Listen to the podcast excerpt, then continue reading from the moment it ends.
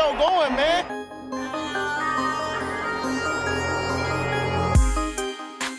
Enzo, what an interception! Steps into it, pass is caught! Diggs! Sideline! Touchdown! Unbelievable! Ihr hört Cover 3, der Podcast für Fantasy Football. Moin und herzlich willkommen zu einer neuen Folge Cover 3 der Fantasy Football Podcast. Mein Name ist Timo, an meiner Seite Björn. Hallöchen, liebe Zuhörer. Und endlich, endlich ist es soweit. Rico ist wieder da. Moin.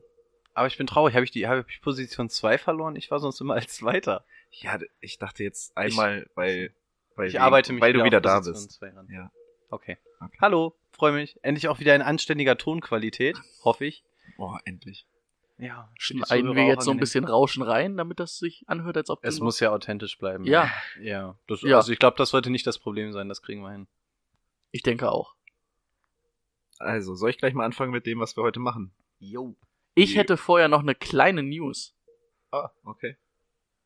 Brauchen wir einen Jingle dafür? Oder Nein, brauchen wir, wir brauchen heute keinen Jingle. Okay. Äh, ich habe vorhin nur ganz kurz gelesen, das habe ich vor der Sendung, vor unserer Aufnahme äh, gelesen, dass Melvin Gordon ähm, gesagt hat, er wird nicht am Trainingscamp teilnehmen, solange, ähm, solange er keinen neuen Vertrag hat, weil er jetzt im letzten Jahr seines Rookie-Vertrags ist.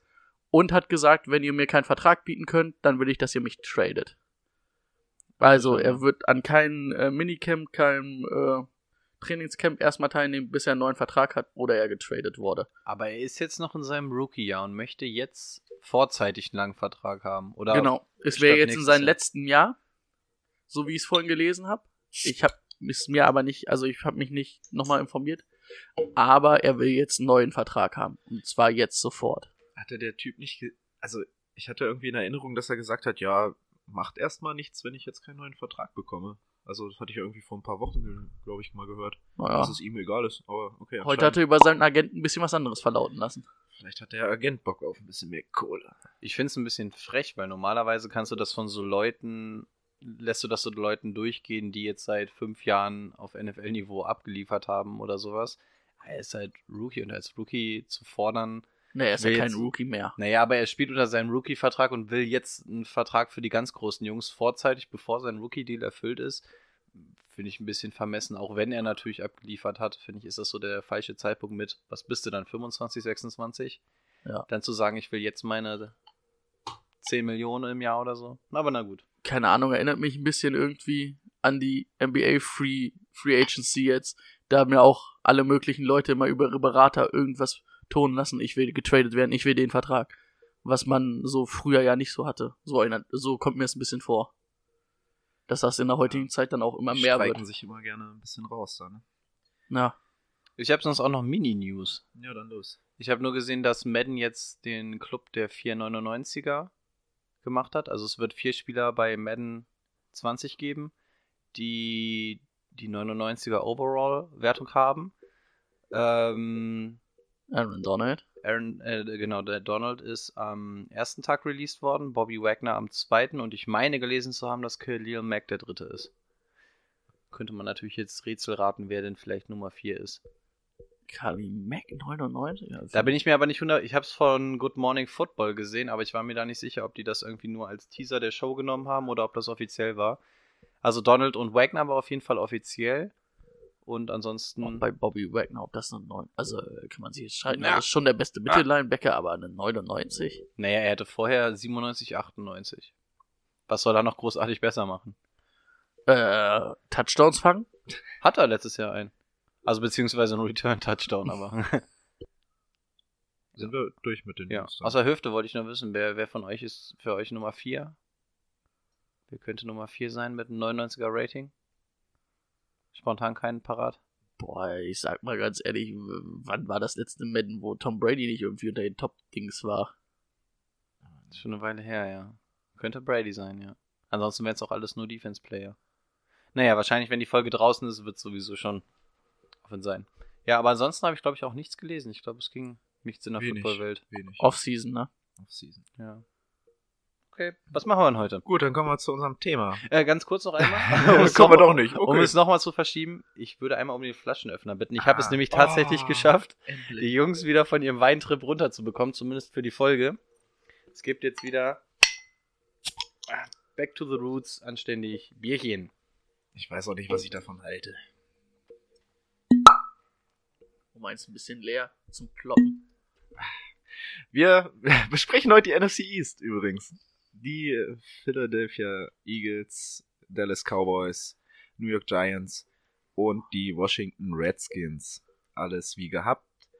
Wir fangen heute allerdings mal mit dem Zweitplatzierten an, den Eagles. Die Eagles haben die Saison mit 9 zu 7 beendet, sind damit in die Wildcard gekommen, haben das Spiel gegen die Bears gewonnen mit 16 zu 15. Enges Höschen. Und dann gegen die Saints 14 zu 20 verloren. Meine Frage wie immer, wer waren die Pro Bowler? Ich weiß, dass Alshon Jeffrey auf jeden Fall im Div in der Division Round einen richtig fangbaren Ball nicht gefangen hat. Das ist auch unsere erste Folge, die bei Spotify drin ist, glaube ich, ne? Drop Ja? it like Jeffrey oder ja, so. ich glaube, das ist die erste Ja. Folge, die online ging. Ja, also der wird es wahrscheinlich eher nicht gewesen sein. Also Zach Ertz ist, glaube ich, ja. Ja, jedes Jahr Fletcher dabei. Co Cox auf jeden Ja. Fall. auch immer dabei. Und dann Kelsey könnte Nein, nicht. wir haben einen Strong Safety. Jenkins? Melvin Jenkins. Nee, Melvin heißt er nicht. Malcolm. Menken? Malcolm. Dann der Offense Ich nicht. muss mir mal den Kader aufrufen. dann haben wir noch, ein, noch zwei außer O-Line. Also ich kenne nur den äh, Jason Peters, Book, Brandon Books. Ja. Das ist der einzige, den ich kenne da. Lane Johnson. Ja. Damit haben wir sie. Aber Kelsey nicht? Nö. Jetzt muss ich mir mal das Roster nebenbei aufrufen, damit ich auch ähnlich wie Brady immer die Guards aufzählen kann hier. Aber wir sind schon durch, Rico. Also du kannst mit dem nächsten weitermachen. Mit was denn? Äh, nein, ich meine beim nächsten Team kannst du. Ach so, kannst du okay, bis dahin, machen. ja. Bis dahin Bis dahin. ich Er möchte jetzt aber bitte nochmal die Starting O-Line nennen. Einfach, weil, weil er es kann jetzt. Ja, mein Internet ist noch nicht so schnell. Nein, fahren Okay. Sie fort. Äh, dann machen wir mit dem Draft weiter. Erste Runde Andrew Dillard, Offensive Tackle, Washington State. Zweite Runde Miles Sanders, Running Back, Penn State. Zweite Runde JJ äh, Agatha Westside. Whiteside. Whiteside. Das stimmt nicht West. Oh. Akega. Ähm, Wide Receiver Stanford und vierte Runde Sheriff Miller, Defensive End Penn State. Und fünfte Runde Clayton Thorson, Quarterback Northwestern. Meint ihr, Sheriff Miller sagt immer, wenn er in eine neue Stadt kommt, hier ist ein neuer Sheriff in der Stadt. Ey, geiler Name. Ich werde mein Kind so Sheriff nennen. oh, Scheiße. Ey, wie habe hab ich diese Therapiesitzung einmal in der Woche verpasst? ne? Das ist einfach. Ey, der war gut. Ja, der war echt das- gut. Ja. Das war echt lustig. Danke. Man muss ja auch mal sagen, wenn es lustig war. Äh, wir machen es wie bisher, dass wir auf die Rookies jetzt erst bei den Positionen eingehen, oder?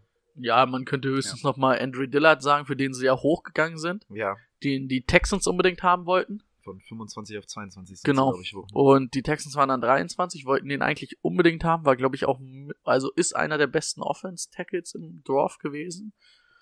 Ja, hat ein bisschen, ähm, also ich denke, den Houston Texans hat das nicht gefallen, aber ähm, für die Gi äh, äh, Eagles macht das schon Sinn.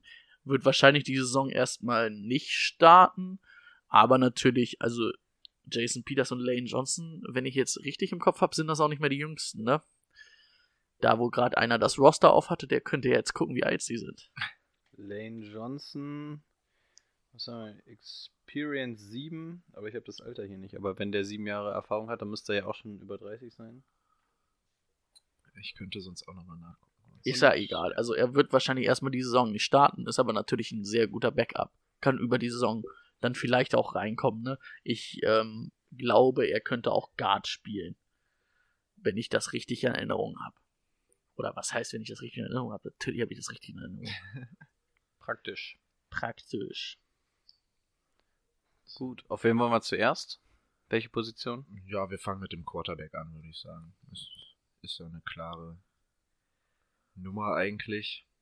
Carson Wentz wird das machen.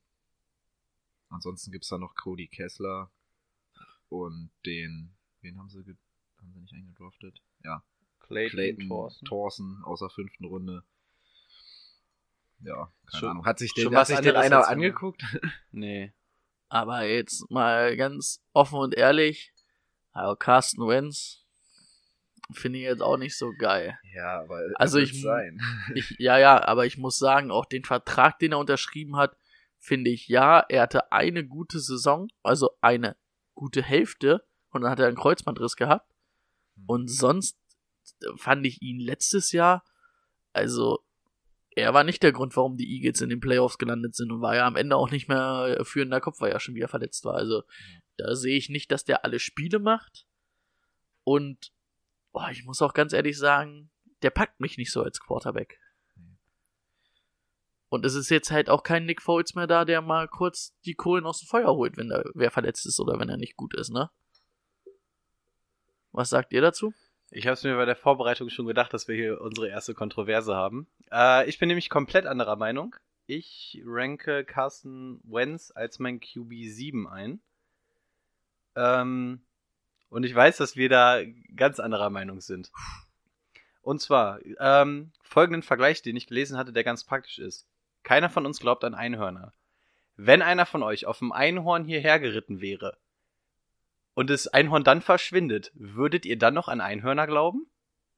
Natürlich, weil ihr es schon mal gesehen habt. Und genau das gleiche ist es mit Carson Wentz. Du kannst dir nicht vorstellen, dass Carson Wentz eine super geile Saison hat. Aber wenn du dir die Statistik mal anguckst und siehst, er hat genau diese eine Wahnsinns-Fantasy-Saison abgeliefert. Und da war er fast, auch nur fast, an den ähm, Status dran, den jetzt ein äh, Patrick Mahomes für Fantasy Football liefert.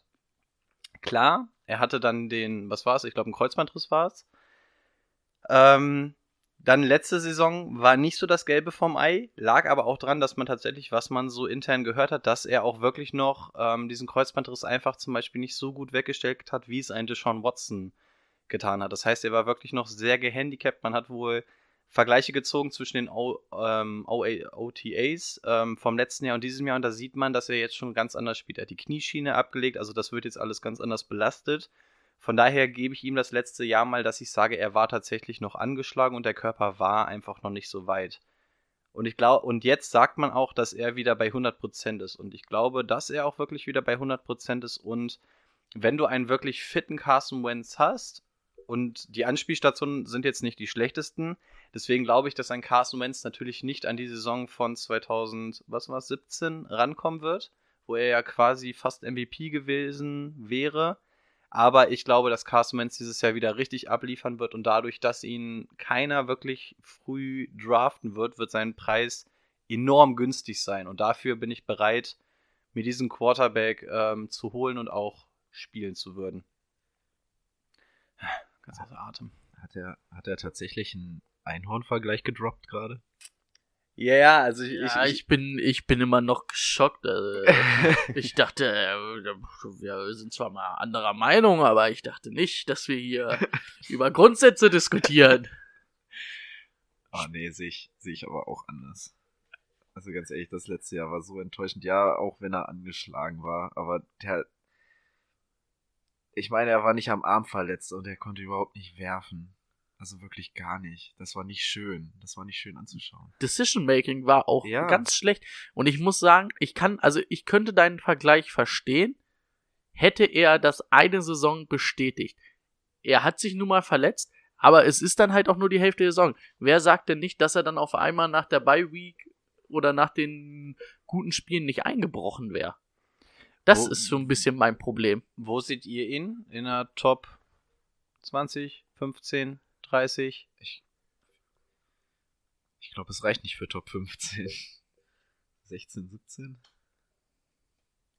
Jetzt Es vom, riecht nämlich ganz dolle nach einer Langzeitwette. Ich, wür ich, Von- würde, äh, warte mal. ich würde meine Hand ins Feuer legen für Carson Wentz dieses sprechen wir jetzt von Quarterbacks NFL-mäßig oder Fantasy-mäßig? Wir reden von dem Fantasy-Output, was der Fantasy-mäßig. Und das wird ja anhand seines Ratings und sowas, weil er jetzt nicht der Mega-Rusher ist, also wird es sich ja in etwa anhand der Zahlen niederschlagen, die er liefert. Ich muss zum Beispiel aber auch sagen, also ich werte zum Beispiel irgendwie ähm, einen Quarterback, der jetzt nicht diese Anspielstation hat wie er, würde ich, also keine Ahnung, zum Beispiel Jimmy Garoppolo in ähm, San Francisco.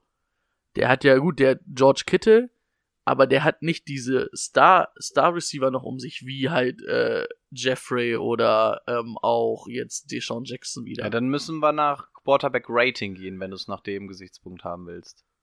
ja. Und nach Quarterback Rating, das ist auch wieder so eine ganz verkopfte Rechnung. Also deswegen Ja, dann, nee. wir müssen Also- uns auf irgendwas einigen. Ich sag's ganz ehrlich, Top 10 sehe ich bei ihm nicht.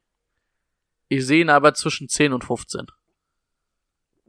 Wenn sich jemand bereit erklären würde, ich würde eine Langzeitwette eingehen, dass er in der Top 10 landet, Fantasy-Output-mäßig. Soll ich eigentlich mal ankündigen, was ich mir für dich Das, überlegt das, habe? könnt, das könnten wir machen, wenn wir an dieser Stelle eine Langzeitwette machen. ja, wir haben ja wir schon eine, die wir jetzt festzurren können erstmal. Also die würde ich jetzt nicht festzurren, weil ich mich mit Carson Wentz jetzt anscheinend nicht so sehr beschäftigt Wir haben schon habe. eine fixe Wette?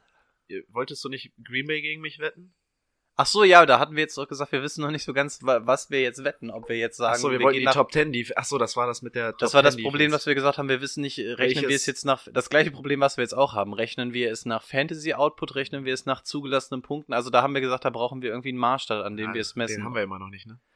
Nee. So- Soll ich, soll, ich, soll ich einfach mal in dieser Folge jetzt sagen, was ich mir überlegt habe, was äh, deine Bestrafung wäre? Ich, ich weiß es doch, du hast es mir doch besoffen Dienstag erzählt. Ehrlich? ja, natürlich, wir haben uns drüber unterhalten. Nein. Du hast da eine richtige Geschichte.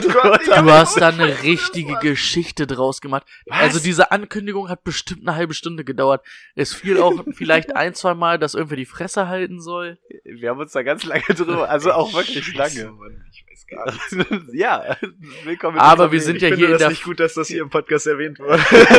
Wir sind ja hier in der Folge, wo wir die Eagles analysieren. Deswegen äh, bin ich jetzt mal der Moderator und sage, ja, Carsten Wentz, Top 10 Quarterback sehe ich nicht. Timo auch nicht. Rico schon. Ja.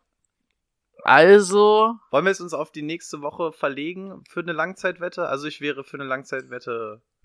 ja, wir verlegen das auf nächste Okay. Woche. Running Backs. Was haltet ihr von den Running Backs? Ich meine, sie haben jetzt Jordan Howard dazu geholt. Und ja, wer, von, wer ist für euch der Starter? Boah, ich muss ganz ehrlich sagen, Running Back finde ich richtig schwer. Ja, Weil überleg mal, wen die haben. Die haben Miles Sanders sehr hoch gedraftet, den ich eigentlich auch nicht so schlecht finde. Jordan Howard. Josh Corey- Adams. Corey Hel Hel äh, Clement, Josh Adams, Wendell Smallwood. Alles so, alles so nicht, nicht so überragend, aber alles Ja. so gut. Also ich muss sagen, am meisten hat mich dann letztes Jahr schon Josh Adams irgendwie überzeugt zum Ende der Saison. Den würde ich so auf der 3 sehen, weil ich denke, du holst Jordan Howard nicht ähm, in der Free Agency, wenn du keinen Plan mit ihm hast. Allerdings muss ich sagen, ich glaube, dass äh, Miles Sanders der Starter wird. Vielleicht nicht ab Woche 1, obwohl eigentlich schon. Ich finde, also Miles Sanders ist so irgendwie so ein bisschen so ein Livian Bell-Verschnitt, finde ich. Also er kann ganz gut catchen. Also natürlich nicht auf dem Niveau wie Li- Livian Bell, er kann ganz gut catchen. Ist so ein geduldiger Runner, aber fehlt mir ein bisschen manchmal dieses, diese Aggressivität, wie sie Bell dann hat, dass er wirklich nochmal durch die Lücken geht.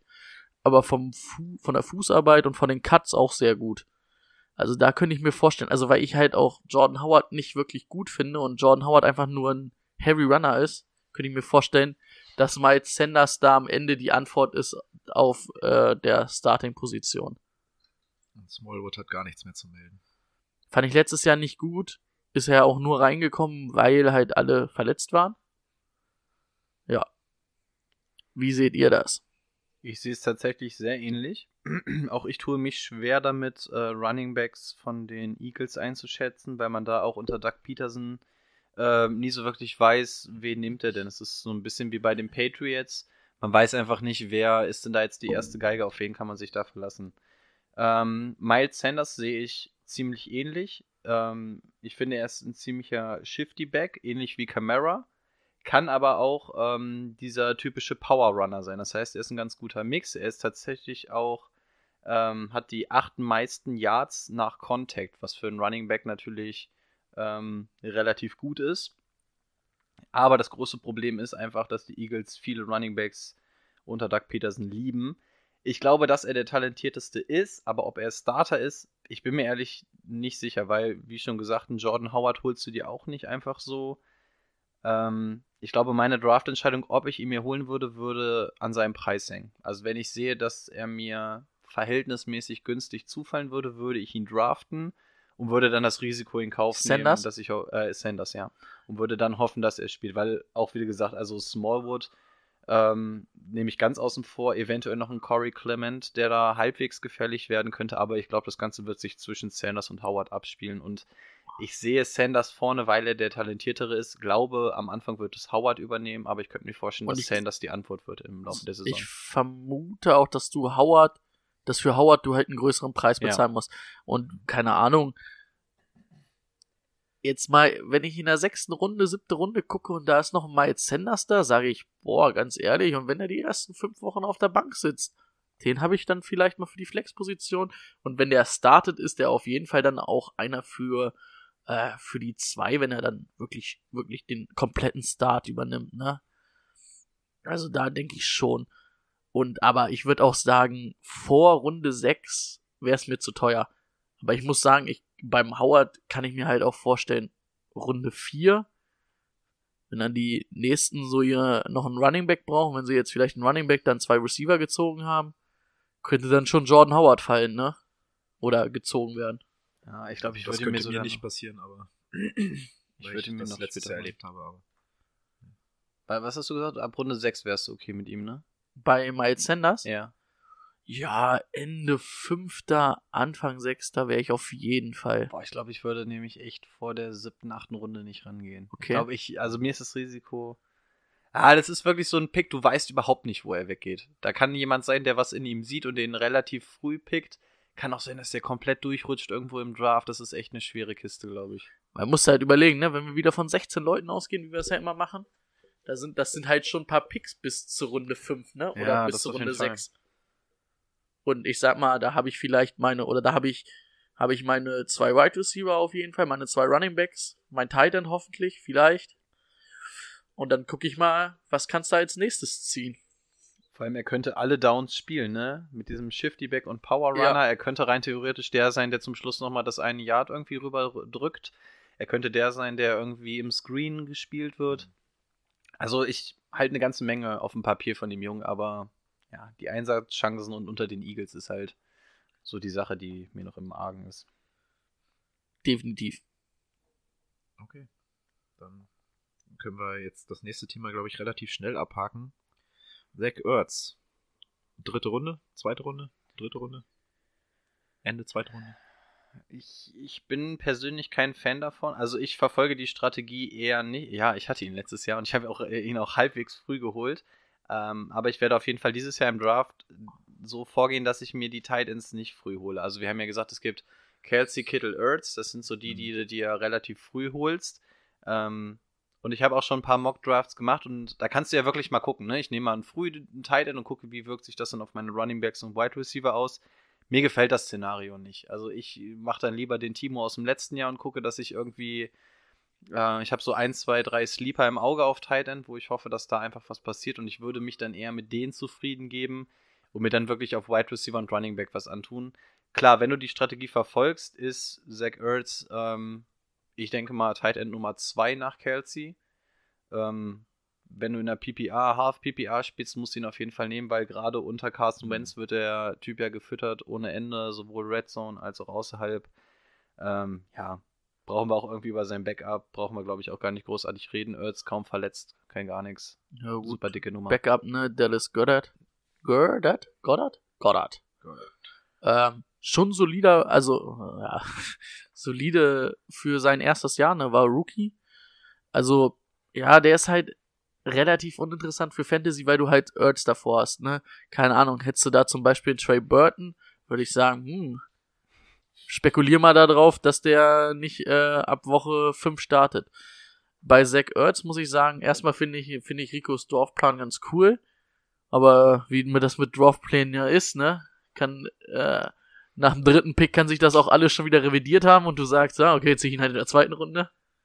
Ähm, ich muss ganz ehrlich sagen, bei den Top Tight Ends bin ich ein bisschen anderer Meinung als bei normalen Tight Ends. Ich sag mal, bei Kittel, bei Ertz und bei, Kelsey. bei Kelsey, da bin ich halt auch vielleicht in der dritten Runde bereit. Da würde ich halt, da würde ich halt nicht die Position in dem sehen, sondern was ist das für ein Spieler?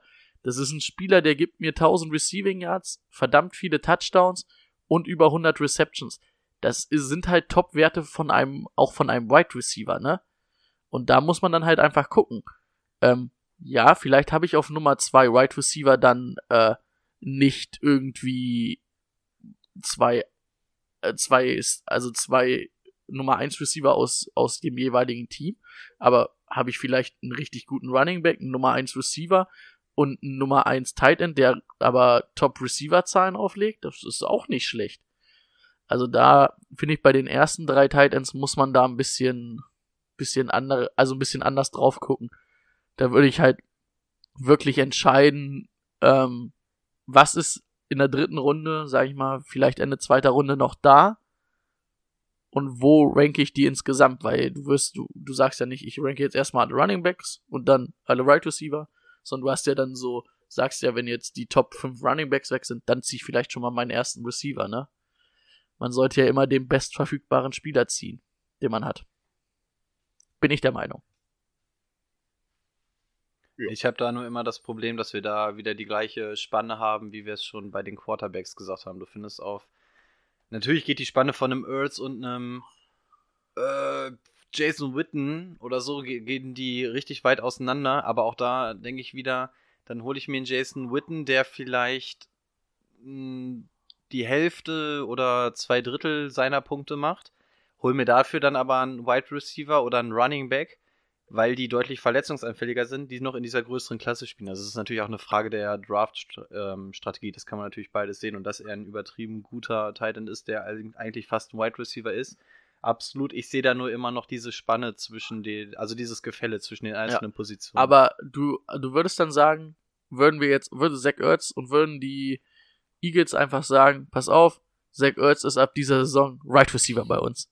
Würdest du auf einmal sagen, okay, jetzt bin ich bereit, Zach Ertz für seinen äh, in der dritten Runde zu ziehen, weil er Wide Receiver ist? Ähm, nee, weil Jaro kommt, nee. Ähm, weil Also- er als Wide Receiver natürlich nochmal anders spielt als ein Tight End. Also das ist natürlich schwer zu vergleichen. Ich meine einfach nur, also das Prinzip ist ja klar. Also wenn ich Tight End Nummer 3 und Tight End Nummer 12 ziehe, dazwischen liegen insgesamt vier Draftrunden. In der, in der Zeit kann ich mir halt ähm, den Right Receiver Nummer 2 von irgendeinem Team holen. Und wenn ich dann zum Beispiel erst auf dem Earth gehe, habe ich zwar einen übertrieben guten Tight End, komme dann aber irgendwann, wenn ich dann diese Position auf Wide Receiver bestücken will, kann es sein, dass ich nur den dritten Right Receiver von einem Team bekomme. Und der hat im Vergleich zu dem Right Receiver Nummer 2 einfach nur noch nicht mal die Hälfte an Punkten. Oder, oder nur noch den zweiten von Genau, den und, Giants und dann sowas. ha- hast du den halt vielleicht für einen guten Preis bekommen, aber der kommt niemals an die Punkte ran, die auf Tight End dann nochmal ein anderer Tight End bringt. Also versteht man ungefähr, was ich meine? Ja, da bin ich aber auch der Meinung, du sagst jetzt, keine Ahnung, oder Timo hat zum Beispiel gesagt, der Nummer 2 Receiver von den Giants. Ähm, aber äh, macht der Nummer 2 Receiver von den Giants, macht der siebtbeste oder der zehntbeste Tight End, den du dann in der achten Runde ziehst, nicht, nicht noch weniger Punkte? Das ist dann die Frage. Wenn du an gleicher Stelle, da kriegst du dann nicht mehr den zweiten Right Receiver von den ähm, Giants, sondern nur noch den dritten. Und dann ist die Frage, sieht der dritte überhaupt Fantasy-Punkte oder ist das so ein Lachs, der irgendwie mit vier Punkten pro Spieltag durchgeht? Dann kann ich auch gucken, ob ich irgendwo in Runde 9 nochmal einen anderen Tight End finde. Der holt mir aber zumindest mal meine 10 Punkte oder so. Also das ist halt, wie gesagt, das ist diese Draft-Strategie. Und deswegen sage ich auch, macht mal echt so einen Mock-Draft und nehmt mal einen Kelsey, einen Kittel, einen Ertz. Nehmt den mal früh, weil dann siehst du halt wirklich mal, wie sich deine Mannschaft komplett ändert. Und es, es ist wirklich eine ähm, Favoritensache. Also jeder kann das machen, wie er Bock hat. Ich fahre Ich das finde- Prinzip, dass ich ich, eher finde- nicht den Tight End nehme. Ich, also ich finde das mega interessant, was wir hier gerade besprechen, aber ich würde sagen, wir machen aus diesen Draft-Strategien nochmal eine Das ist eigentlich Folge, eine eigene Folge, ja. weil sonst kommen wir hier gar nicht voran. Wir sind bin beim schon- ersten Team. Da will ich schon wieder einer auf die Tube drücken. Vielleicht, vielleicht müssen wir zwei Folgen aus der NFC East machen. Wollen wir zu den Wide Receivers übergehen? Mhm. Da, Darf ich noch mal ganz kurz was einwerfen? Nein. Sind wir noch bei Titans? Weil man muss zum Beispiel ja auch sagen, wenn du jetzt, wenn du davon sagst, also nur, ich will ja nur meine Meinung noch ein bisschen stützen, ja, weil. Zach Ertz Sie ist ja nicht falsch. Also, ist ja halt äh, einfach auch, wenn man sich das Receiving Core anguckt, auch wenn du die Wide Receiver mit reinnimmst, ist er einfach der, der Receiver Nummer eins. Und ja, also ich verstehe das, aber deswegen hatte ich auch gesagt, also bei den ersten drei Tight Ends würde ich so sehen. Ja, nicht also nicht deswegen, bei ab Nummer vier schon gar nicht mehr. Ja, Da ja, verstehe ich deswegen das. sagen wir ja auch, dass es gibt drei Titans, auf die du echt früh gehen kannst und aus besagten Gründen, die du schon gesagt hast. Ich bin halt nur echt kein Fan davon aus.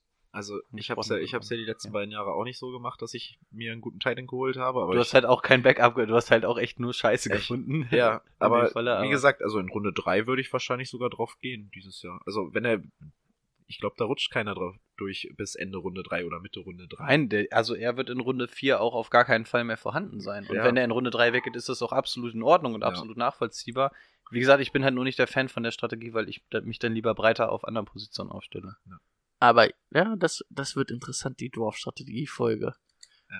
Da kann ja jeder mal aus dem Nähkästchen plaudern, wie er es macht. Ja, klar. Da gibt's ja auch eine äh, falls, ihr, falls ihr meine Strategie aus den letzten Jahren schon mal wissen wollt, da habe ich ein kleines Interview geführt bei einem anderen Podcast.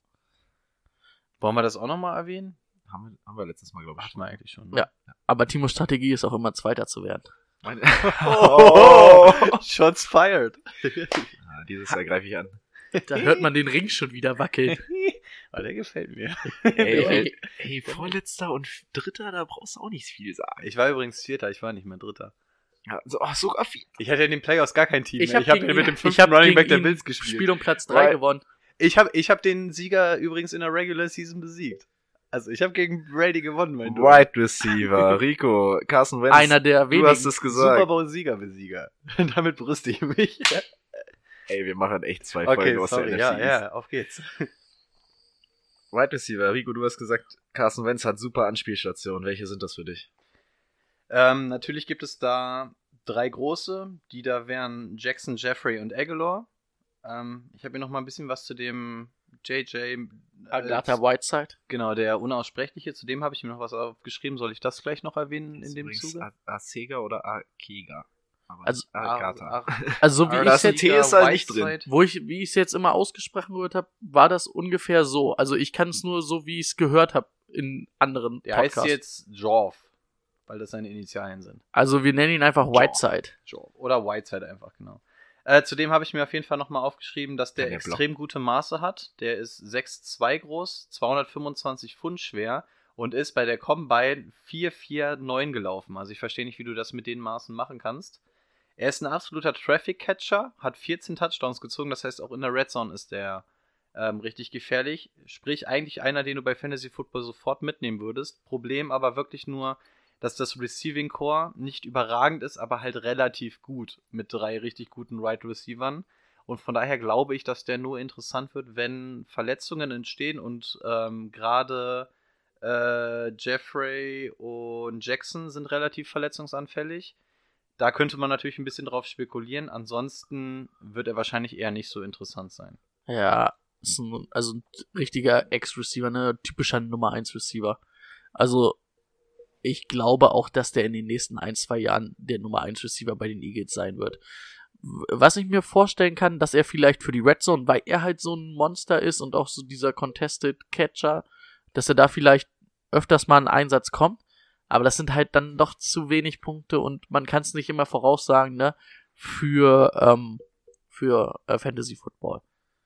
Bei, ja, Jeffrey, ja gut, Jeffrey und Jackson sind anfällig, ja, das ist richtig. Jackson ist jetzt wieder zu Hause, ne? Ist zurück zu den Eagles. Haben ihn auch gedraftet damals, glaube ich. Genau. Ne? Ähm, ja, wird dieses Speedster-Element sein in der Offense, ne?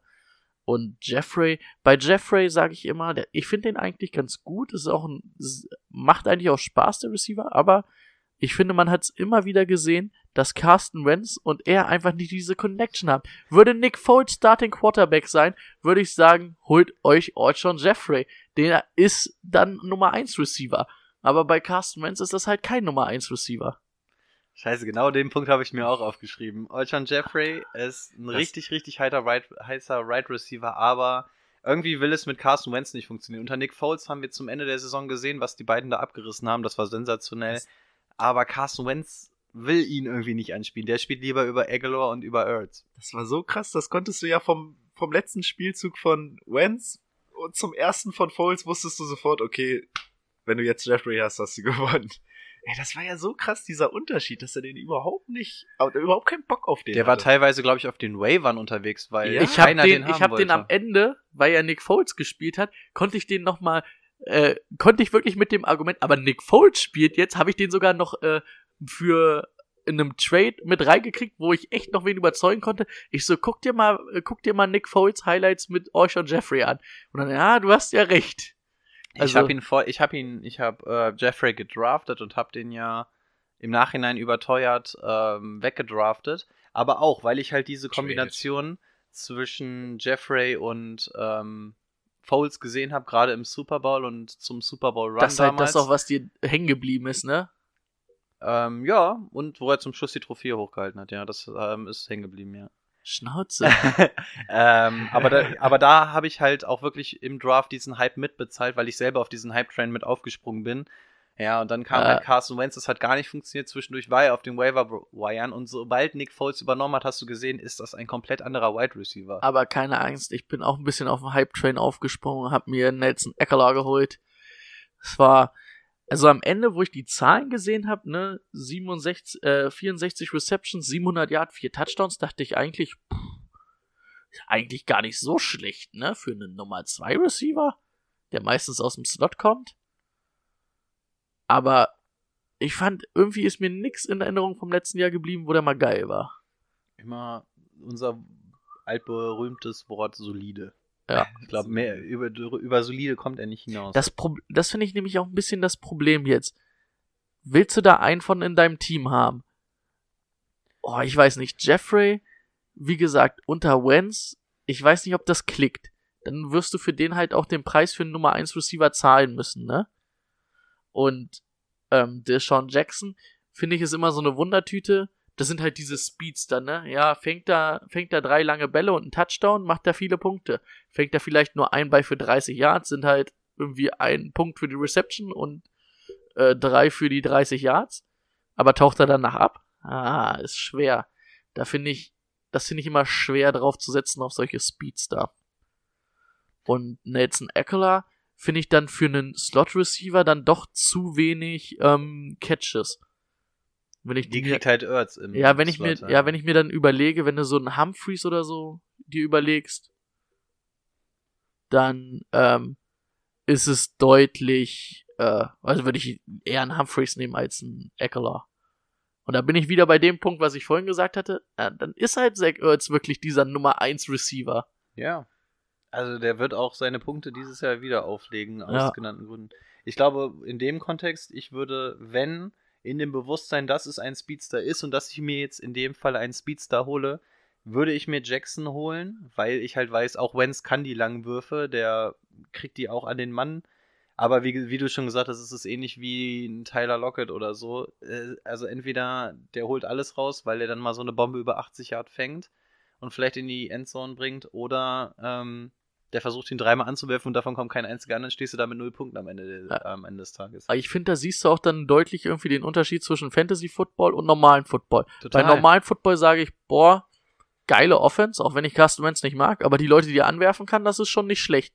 Aber bei Fantasy Football denke ich mir so, ja, wo ist da der, der raussticht, außer Ertz und äh, wen, für wen bezahle ich da einen Preis, den ich, den ich haben will? Weil auch ein Jeffrey, irgendwer wird bereit sein, bei, bei Jeffrey irgendwie, keine Ahnung, vierte, fünfte Runde Ja. zuzuschlagen und da bin ich nicht bereit für. Nee, auf gar keinen Nicht Fall. unter Wenz, nee. Okay, 9 zu 7. Wird zu 9 zu 7. 11 zu 5. 11? Ja, ich sehe, ich sehe die Eagles als einen echten Contender an dieses Jahr. Ja. Aber was man, finde ich, nicht ganz ähm, außer Acht lassen sollte, dass die Michael Bennett in der Defense verloren haben. Weil Michael Bennett war letztes Jahr mehr als nur ein solider Rollenspieler, hat letztes Jahr echt gute Zahlen aufgelegt. Und der war ja auch nur ein Jahr jetzt da. ne? Ja, genau. Ähm, und ich finde, ein großes Fragezeichen steht bei mir irgendwie bei diesem Cornerback-Core. Weil irgendwie fehlt mir da so ein bisschen Playmaker oder so ein wirklicher Nummer 1 Corner. Der Shutdown-Cornerback. Ja. Und da finde ich, das ist ein bisschen das, was letztes Jahr dann auch in Spielen oft, ne, kriegen sie halt viele Punkte gegen sich. Die Front, also mit Fletcher Cot äh, Co Cox. Co oh, ups. ähm, und auch ähm, hier Brandon Graham, die sind schon echt gut, die können echt, also die Line kontrollieren und auch ordentlich äh, Passrush aufrecht erhalten oder ausüben. Aber, also ich sehe auch, dass sie eine der besten Mannschaften der NFC sind. Was hast du gesagt? 11-5? Es ist relativ hoch und wenn du dir so den Kader anguckst, denke ich auch so, wofür eigentlich? Ja. Ne? Wir haben gerade bei dem Wide Receiver Core gesagt, wir sind uns unsicher. Bei Carson Wentz Running gehen die Back Meinungen so, bei uns auseinander. Bei Running Back wissen wir auch nicht so hundertprozentig, wer wird sind. Aber ich finde, so oder so redest du hier auf einem sehr hohen Niveau. Also egal welcher Spieler es wird, das, das sieht alles gut aus. Die Defense ist jetzt auch nicht kacke, von daher Also ich sehe sage ich sie einfach weiter. 10 zu 6. Wildcard. Und, Ach, nee. und vor allen Dingen sage ich, für mich ist es mit einer der besten Mannschaften der NFC. Aber ich finde, die werden wahrscheinlich in der Saison von den sechs Spielen vielleicht auch drei wirklich unnötig verlieren, unnötig und knapp. Und das in den Playoffs dann doch nochmal was anderes ist. Ich glaube, ein tiefer Play äh, Playoff-Run wird's auch nicht. Also ich glaube, die Eagles, da, da, da fehlt mir irgendwie noch Division die Round irgendwie Beständigkeit. so. Ja, irgendwo da ist dann Wenn ich jetzt Ende. irgendwie an die Saints denke, die wir letzte Woche hatten, oder auch die Falcons, Die sehe ich einfach weiter, ja. wenn so einem, jetzt mal ganz ehrlich, irgendwie so Division Round gegen die Falcons und dann hast du keine Cornerbacks und dann hast du hier die drei, hast du äh, Julio, Calvin Ridley und Mohamed Sanu gegen dich. Aua. Who the fuck, wen sollen die decken? So soll Kevin Ridley Julio Jones decken oder was? Also, wahrscheinlich. Ja, 10-6. Also ich bleib beim 9-7 und das wird ganz knapp mit einer Wildcard. Also wir sind uns einig, es ist ein gutes Team, aber es fehlt, zu, obwohl ja, 11-6 ist eigentlich ein sehr gutes Team, ne? Nein, äh, 11-5. ähm, Im Endeffekt würde ich auch gerade lieber eher 10-6 sagen, aber okay, ich bleib beim 11-5 und naja, es ist ein gutes Team, aber es fehlt irgendwie zu diesem sehr, sehr guten Team, wie du schon gesagt hast, zu den Saints, zu den Rams, zu den Falcons. Da fehlt es irgendwie einfach noch, finde ich. Also, Und vielleicht sogar zu den Cowboys, je nachdem, wie da eure Meinung ist. Oh, apropos Cowboys. hätten die jetzt, also hätten nochmal kurz, Gern geschehen. ähm, äh, hätten die jetzt wirklich einen Shutdown-Corner, wäre es für mich auch schon wieder ein bisschen was anderes, ne? Ja. Ja, wenn ihr immer hier anfangt und ich noch gar nicht fertig bin, kann Manchmal, manchmal, dafür. aber es stimmt, manchmal fehlt einfach dieses eine Puzzleteil. Und Ja. das könnte Und in dem Falle der eine in der Defense sein, ja. Haben denn vielleicht die Dallas Cowboys dieses Puzzleteil? Oh, nochmal aufgegriffen, nochmal warm gemacht. Auf Cornerback? hm. Naja, auf Also- Cornerback hätten sie ja Brian, Brian Jones? Heißt der Brian Jones? Ich Apropos, der Typ war Pro Bowler. Nein, du hast Nein. nicht. By Byrons, noch mehr heißt, er, heißt er Byrons? Byron Jones. Byron Jones. Äh, Aber äh, ist ja ist ein guter Cornerback, aber man darf das nicht verwechseln. Das ist nicht so ein richtiger Shutdown-Corner. Die spielen oft in die in also in der in der Zonenverteidigung. Das ist ein sehr guter Zonen-Cornerback, aber nicht dieser typische Shutdown-Corner. Da möchte ich kurz noch mal einhaken. Da hat er absolut recht. Die Dallas Cowboys haben die Saison mit 10 zu 6 beendet, sind damit Erster in der NFC East geworden. Ähm, Wildcard gewonnen mit 24 zu 22 gegen die Seahawks. Und danach 22 zu 30 verloren gegen die Rams. Wir haben Darf ich noch mal kurz auf was ansprechen? acht Pro Bowler. Okay. ja, worauf möchtest du? Wir hatten uns ja mal unterhalten über die, die Parkplatzsituation der Cowboys. Hat ja jetzt eigentlich noch mal irgendwer was rausgefunden? Hat noch mal jemand nachgeguckt? Hat noch mal wer geguckt, wie die Parkplätze da jetzt wirklich sind? Die, äh, du, du warst nicht in der Nähe, aber du warst zumindest im gleichen Land. Ich, ich, ich war nicht mal im gleichen Bundesstaat. Also ich kann dir sagen, wie es bei, bei den Seahawks kann ich dir tatsächlich sagen und ich kann dir bei den Portland Trail Blazers sagen. Aber ansonsten kann ich dir leider keine Wie, Parkplatzsituation. wie waren dann so die Parkplätze? Sehr gut, sehr, sehr gut. Die haben ein eigenes Parkhaus jeweils am Stadion. Also, ähm, Cool. Spoiler-Alarm. Es wird noch etwas dauern, bis wir die Parkplatzanalyse, äh, die Parkplatzsituation analysieren können bei den Dallas Cowboys. Ich glaube, es wird irgendwann die Special-Folge. Wenn wir irgendwann mal Folge 50 oder so haben, wir werden nicht irgendwie so ein Giveaway mit einem signierten Trikot geben oder so. Wir werden uns wirklich darüber informieren, wie denn jetzt wirklich die Parkplatzsituation aussieht. Ey, aber so voll enthu enthusiastisch werden wir sagen, so 20.000 Parkplätze, wie unglaublich ist das bitte? Gucken Sie sich das an, wie diese Schranke aufgeht und sie wieder Es zugeht. ist die Offseason, man muss sich auch über die kleinen Sachen mal freuen. also, wir haben acht Pro Bowler, einen haben wir schon genannt, Cornerback bei Byron Jones. Wen gibt's da noch? Äh, Sieg Elliott liegt, glaube ich, auf der Hand. Na klar. Ähm, dann Guards muss ich dir überlassen, ne? Na klar. Da würde mir nämlich auch noch einer einfallen.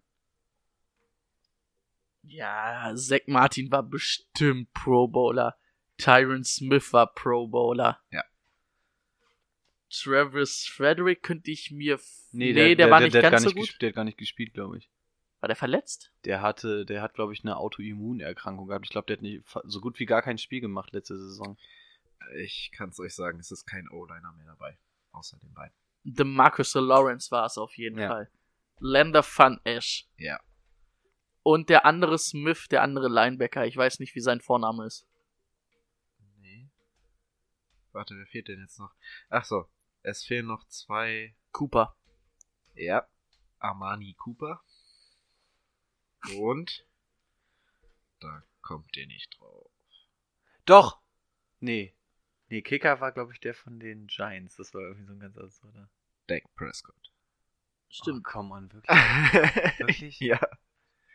Ich will jetzt aber nicht sagen, dass ich bei Dak Prescott fantasymäßig ein besseres Gefühl habe als bei Carsten Wentz. Aber doch. Aber ich würde nicht lügen, wenn ich sage. Also, die Wir- so, also das wirklich? Ist so, das ist so. Also wirklich? Weil Spaß ich- beiseite, ihr seht Doug Prescott vorm Carson Wentz? Ich finde, Doug Prescott, also letztes Jahr, finde ich, hat er nicht viele Fehler gemacht. Und vor allen Dingen, was man Außerdem nicht er jetzt vergessen, ja, was man nicht Oh. vergessen darf, er ist halt auch ein echt guter Runner. Das ist, und er macht auch viel. da, da, da treffen, treffen sich unsere Meinungen nicht. Ja, dann machen wir doch damit gleich weiter mit der Quarterback-Situation. Dak Prescott wird das richten. Brady hat seine Meinung schon gesagt. Rico hat eine andere Meinung. Ähm, also ich finde, Doug Prescott ist einer dieser ähm, umstrittensten Quarterbacks der Liga. Also er ist nicht komplett scheiße, er ist aber halt auch nicht extrem gut und ich, oh, ich weiß nicht. Also ich habe mir hauptsächlich diese Vertragssituation mit Dak nämlich rausgeschrieben, weil ich glaube, aus Fantasy-Sicht an Doug führt sowieso kein Weg vorbei, deswegen dachte ich, könnten wir vielleicht darüber reden, ist vielleicht interessanter. Ähm, Ähm, Darf ich kurz Ja, noch ein, mal einhaken? Also ich finde halt, ähm, wenn du halt mal guckst, er hatte ein 99er Quarterback-Rating, was schon echt gut ist. Also ab 100 sagen wir, ist geil. Und er hatte 99,6. Und Carsten Wentz hatte eins von 76. Äh, 76, 64. Entschuldigung. Also sind für mich Welten. Und, ähm, was ich finde, wie gesagt, er ist halt kein geiler Quarterback an sich. Er ist so ein Game Manager, aber in den richtigen Umständen, hinter einer guten O-Line, die er hat, mit einem sehr guten Running Back und vor allen Dingen auch mit dem Receiving Core, zumindest auch mit Cooper zum Beispiel, hat er die Leute, die er braucht, um da gut zu funktionieren. Deswegen wäre es für mich eher, wäre ich eher bereit für ihn ja, im Draft zu investieren, als für Carsten Wentz, der halt früher gehen wird. Da würde ich gerne bei Insta eine Umfrage stellen. Also Das ich, ist ich, eine ich, gute ich, Umfrage. ich sehe es auch absolut, ähm, ich gebe mich auch gerne geschlagen, aber ich sehe ein Carson Wentz so weit vor Doug Prescott. Auch wenn Doug Prescott die ich Fantasy-mäßig? Oder? Ja. Okay. Also sowohl als auch. Auch wenn ich mir die Anspielstationen hier angucke und die echt gut aussehen, aber ich, ich weiß, vielleicht habe ich auch so einen privaten Hate auf ähm, Doug Prescott, aber ich bin kein Fan von ihm. Aber das ist eine gute Idee. So sollten wir mal eine Umfrage machen. Dieses Fantasy-Duell, was wir zwischendurch waren, hat sich auch so ein bisschen im Sand verlaufen, ne? Aber Das Boah, Was ich- sagen ich- Sie denn? Ja, das habe ich ja schon angedeutet. Also ich sehe Prescott ungefähr ein, zwei Positionen vor. Ne, Wenz. Also ich sag mal, das ist so 12, 14 oder 13, 15 oder so. Ja, ja, genau so. In dem Dreh. Okay, also ich merke, 14, bei, 11. bei Quarterback kommen wir heute nicht mehr zusammen. Aber ich gebe mich ja auch gerne geschlagen, davon leben wir ja. Ähm, ich wollte nur mal, also ich glaube aus Fantasy können wir jetzt eh nicht groß über ihn reden. Also er ist kein Elite-Quarterback. Ja. Also ihr, ihr beide wärt okay damit, wenn ihr ihn im Team habt. Würdet wahrscheinlich aber nicht unmenschlich früh auf ihn gehen. Wahrscheinlich nee. irgendwann, wenn der große Quarterback-Run anläuft, würde Naja, ihn ich sag mal, wenn ich in der dritten Runde Zach Ertz gezogen habe, kann ich in der vierten Runde auch. Puh. Nein. Was? Scherz. Da, okay, Doug Prescott, Jared Goff. Oh, das ist auch hart. Oh, wir müssen Playbench Cut, ey. Ich, es muss einfach wieder kommen. Aber ich glaube, weil ich auch, also da, da spielt aber vielleicht auch einfach dahin, da ein bisschen mit rein, dass ich einfach finde, dass Goff eine richtige Wurst ist, muss ich sagen. Da wäre ich auch bei Goff. Ey, Also ich weiß nicht, so weit waren wir noch nie auseinander. Vielleicht, vielleicht ist einfach noch das Jetlag, was aus mir spricht. Vielleicht Ich glaube, rede auch komplett ich glaube Quatsch, Goff ist dieses Bindeglied so auf Platz 13 zwischen Prescott, Goff und dann kommt. und Wentz dann. Ja, aber vielleicht könnte auch Goff könnte auch vor Prescott sein. Aber auch nur eine Okay. Position. Ich habe mir auf jeden Fall aufgeschrieben, ganz interessant wird ja, ähm, Doug Prescott Aber- fordert ja relativ vehement jetzt einen neuen Vertrag. Er ist in seinem letzten Vertragsjahr. Dadurch, dass er ja ein später Pick war und nicht in der ersten Runde war, hat er ja keine 50th Option. Das heißt, der Junge braucht einen neuen Vertrag. Er fordert einen und Jerry Jones hat wohl schon so ein bisschen angeteasert, dass er auch einen bekommen wird. Und tatsächlich soll der sich irgendwo in einer Region von Carson Wentz und Russell Wilson einordnen. Okay. Und da denke ich einfach, das ist absolut lächerlich. Du hast hier einen Quarterback, wir haben alle gesagt, okay, der ist okay, der ist absolut okay, aber mit Doug Prescott gewinnst du keinen Super Bowl. Und dann denke ich einfach, und wenn du dann dem Jungen so einen dicken Vertrag geben musst, im Endeffekt, den, den Cowboys sind die Hände gebunden, was sollen sie machen? Die kriegen jetzt keinen anderen Quarterback. Aber sie werden ihn daher bezahlen müssen, aber ich finde es einfach diesem Jungen, also wenn einem Carsten, ja okay, ich will jetzt schon wieder auf Carsten Wentz eingehen, aber jetzt zum Beispiel ein Russell Wilson, dass der so viel verdient, das sind, ist, ist eine unmenschlich große Summe, was er verdient, aber bei dem weißt du halt auch warum und bei einem Doug Prescott, der wird sich irgendwo da in der Reichweite einordnen, wird dann ungefähr so viel verdienen wie ein Aaron Rodgers und da denke ich einfach so, wofür? Guck dir den, guck dir Ja, den Typen aber an. ganz ehrlich, da sage ich auch, Carsten Wentz hat da nichts verloren. Car- Carson Wentz finde ich auch total ähm, überzogen. Vor allem wurde über Russell Wilson so richtig viel berichtet und über Carson Wentz relativ wenig, obwohl der, glaube ich, auch nur so Vor drei Millionen der. Salary Cap steigt, ne? Und äh, du wirst wahrscheinlich in zwei Jahren sogar sagen, oder zwei, drei Jahren wirst du sagen, boah, sind die unterbezahlt. Das ist ja ein, äh, ein guter Preis für so einen Quarterback. Ist halt auch das Problem, ne? Also ich, ich, ich lege die Hand ins Feuer, dass du das, wenn Doug Prescott jetzt wirklich den neuen Vertrag unterschreibst, dass du in meinetwegen auch zehn Jahren, da kann der Salary Cap um das Achtfache ansteigen, dass ich sage, ein Doug Prescott ist nicht überbezahlt. Ja, und dann gewinnen die die nächsten drei Super Bowls. Dann, dann höre ich auf. Da ist alles gut. Also dann, ich, ich lasse mich ja gerne eines Besseren belehren. Aber- Podcast-Geschichte. Aber kei keine Angst, die Cowboys werden äh, demnächst keinen Super Bowl gewinnen. Und, Eher haben die Packers eine Top 10 Defense. und das haben sie sowas von. Ich möchte noch mal ganz kurz zurückspringen. Wir haben nämlich was ausgelassen. Ist euch das gar nicht aufgefallen? Die Picks, Ja, die Picks. aber machen wir uns nichts vor, bis auf Tory Aber ich wollte gerade Bollard, sagen, äh, ja Tony nur eine. Bollard in der vierten Runde Ja. ist da nichts Relevantes. Okay, gut. Man muss ja dazu sagen, sie hatten ja auch keinen First Rounder, den haben sie ja quasi nachträglich noch bezahlen müssen für Gucci Koopa. Das Einzige, was vielleicht noch relativ interessant ist, ist halt Tristan Hill, weil du jetzt irgendwie dann nochmal auf der anderen Seite von DeMarcus Lawrence irgendwie zumindestens ähm, zwei solide Edge-Rusher hat, die sich abwechseln können, ne? Die dann vielleicht ein bisschen Last noch von Lawrence nehmen, obwohl Lawrence halt auch eine verdammte Maschine ist, ne? Ich denke auch, die Running Backs können wir jetzt schnell abhaken. Das wird, Elliott wird da wieder das meiste übernehmen. Jetzt haben sie in der vierten. Sagt er. Der wird alles übernehmen, da Ja. quasi. Er wird nicht jeden Run machen. Ja, Sie wollen ihn ja auch ein bisschen entlasten, glaube ich. Ne? das Ding ist, ich finde halt Pollard, der für mich dann halt irgendwie die Nummer zwei wäre, Ja, genau. ähm, ist halt auch eher so ein Receiving Back, ne? Also seine Stärken liegen halt im Receiven. Ähm, ja, ich weiß nicht, aber zwei äh, Running Backs äh, Formation machen dann auch keinen Sinn, weil ich finde, Ezekiel Elliott ist jetzt nicht der beste Catcher, aber er macht es immer noch sehr, sehr, also sehr, sehr, also gut bis, ja, gut. Also ich würde es nicht sehr gut, also nicht wie Camara oder McCaffrey, aber gut, würde ich sagen. Dafür ist er halt ein echt bombastischer Runner. Ja, ich habe mir auch noch aufgeschrieben, also sie haben ja Tony Pollard in der vierten Runde und Mike Weber in der siebten Runde geholt. Ähm, ich finde beide nicht überragend, aber Tony Pollard ist zumindest ein sehr guter Special-Teamer, zumindest wird es ihm nachgesagt. Von daher wird Guter der Returner. Genau, von daher wird er wahrscheinlich einfach äh, mehr Chancen bekommen, sich zu beweisen in diesem Team und wird dann wahrscheinlich auch größere Chancen haben, ähm, die Snaps zu bekommen, die ein Sieg Elliott nicht bekommt. Ich glaube, er hat aber keinerlei Ja, Fantasy-Relevanz. muss man mal gucken, ne? Die haben ja jetzt einen neuen Offense-Coordinator, einen sehr jungen, der irgendwie vor zwei Jahren noch aktiv in der Liga als Quarterback gespielt hat, irgendwie viel Verletzungspech hatte, aber ich komme gerade auf den Namen nicht. Könnt ihr ja mal googeln während der Zeit. Beide sagen du, du, du. Ähm, Wen google ich jetzt? Offense Coordinator der Dallas Cowboys. Aber ich weiß nicht, ob der ist, glaube ich, 32, ob Jason Garrett da auch so viel Verantwortung abgibt, dass da irgendwelche Spek Moore?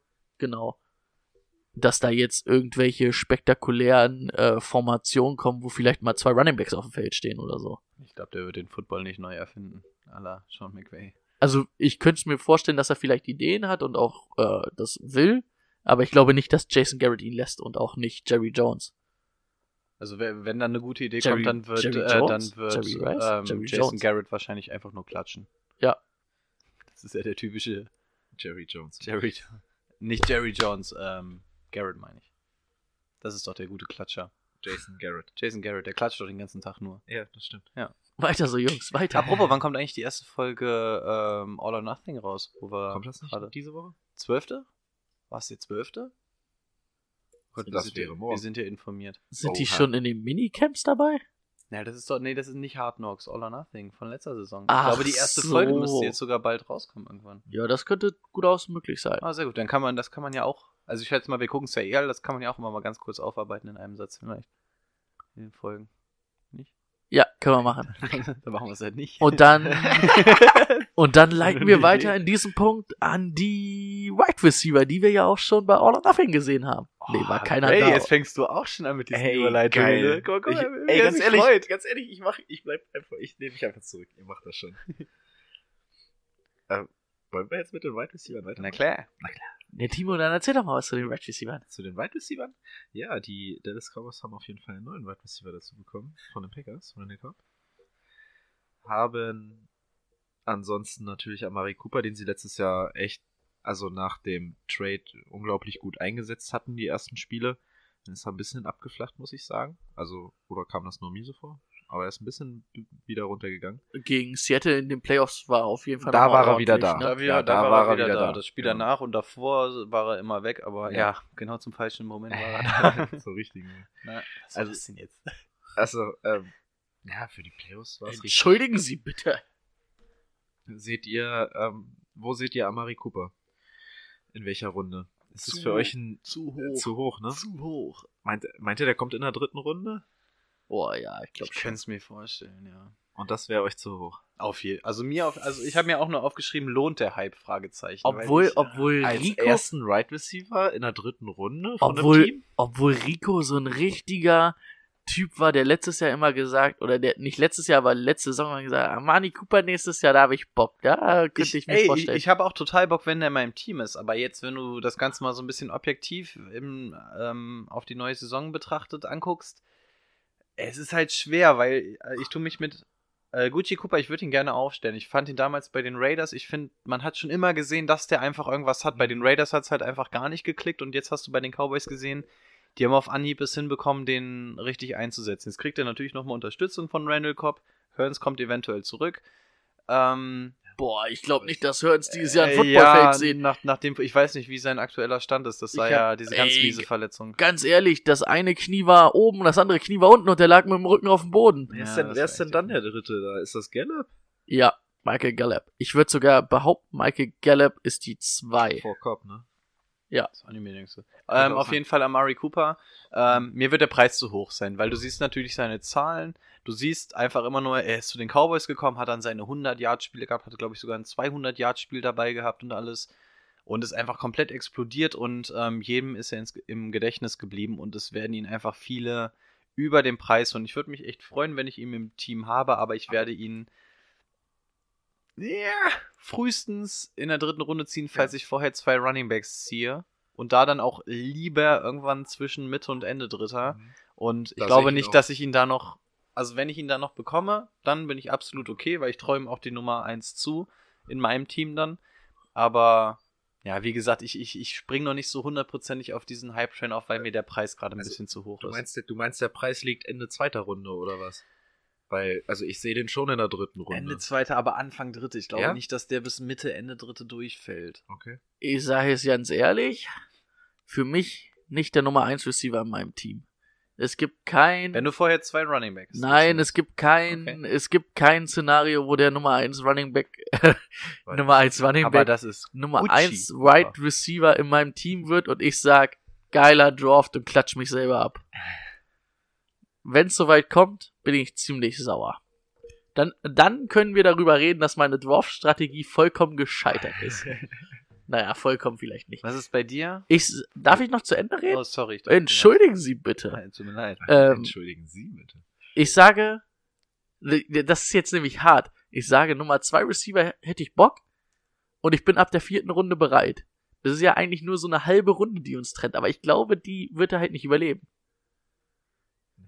Die vierte wird er nicht. Vierte Der er rutscht nicht. Wenn ich Anfang Vierter dran bin, ja, jetzt, das ist wieder dieses, ge- dieses gesagt, ne? Ob ich ihn jetzt an vorletzter Stelle in der dritten Runde ziehe oder an der zweiten Stelle in der vierten Runde. Ja, na klar, es ist, ist auch totales Ego-Gewichse, was wir machen. Das ist, es ist ja wirklich so. Aber ähm, im Endeffekt sagen wir, wie es ist. So die ersten fünf, sechs Runden in deinem Draft legen so ein bisschen den Grundstein, wo die Reise hingeht in den ersten Wochen. Und die ersten fünf Runden müssen sitzen. Und dann hast du natürlich so eine grobe Strategie vor Augen. Und ich will dann erzählen, ich habe ihn mir in der vierten Runde geholt, statt in der Ah. dritten. Und da wird er nicht hinfallen. Ja. Oh, den in der vierten, wow. Aber es glaub, ist ein dann- Right dann- dann Receiver Nummer 1 in dem jeweiligen Team und ein Right Receiver Nummer 1 in dem jeweiligen Team. Wenn es Ja. nicht gerade die Jaguars oder so sind, kriegst du in Runde 4 nicht mehr. Mit Nick Foles? Ja, mit Nick, Big Dick. äh, Big nee. Dick Nick? Nee, nein. Oder ja, wen haben wir sonst? Der heilige Nick? wen haben wir sonst? Wen, finden wir noch scheiße auf Quarterback? Blake Bortles spielt nicht mehr. Cody Kessler. Ja, der spielt Der wahrscheinlich spielt auch nicht. Aber ja, du weißt, was ich meine. Es Äh, ist der äh, Starting. schau, schau mal nach New York. Diese Wurster in New York. Daniel Jones.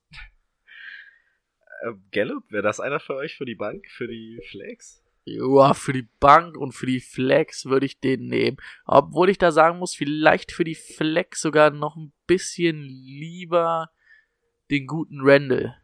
Weil halt Slot Receiver. Michael Gallup hat letztes Jahr sein Rookie-Jahr gehabt.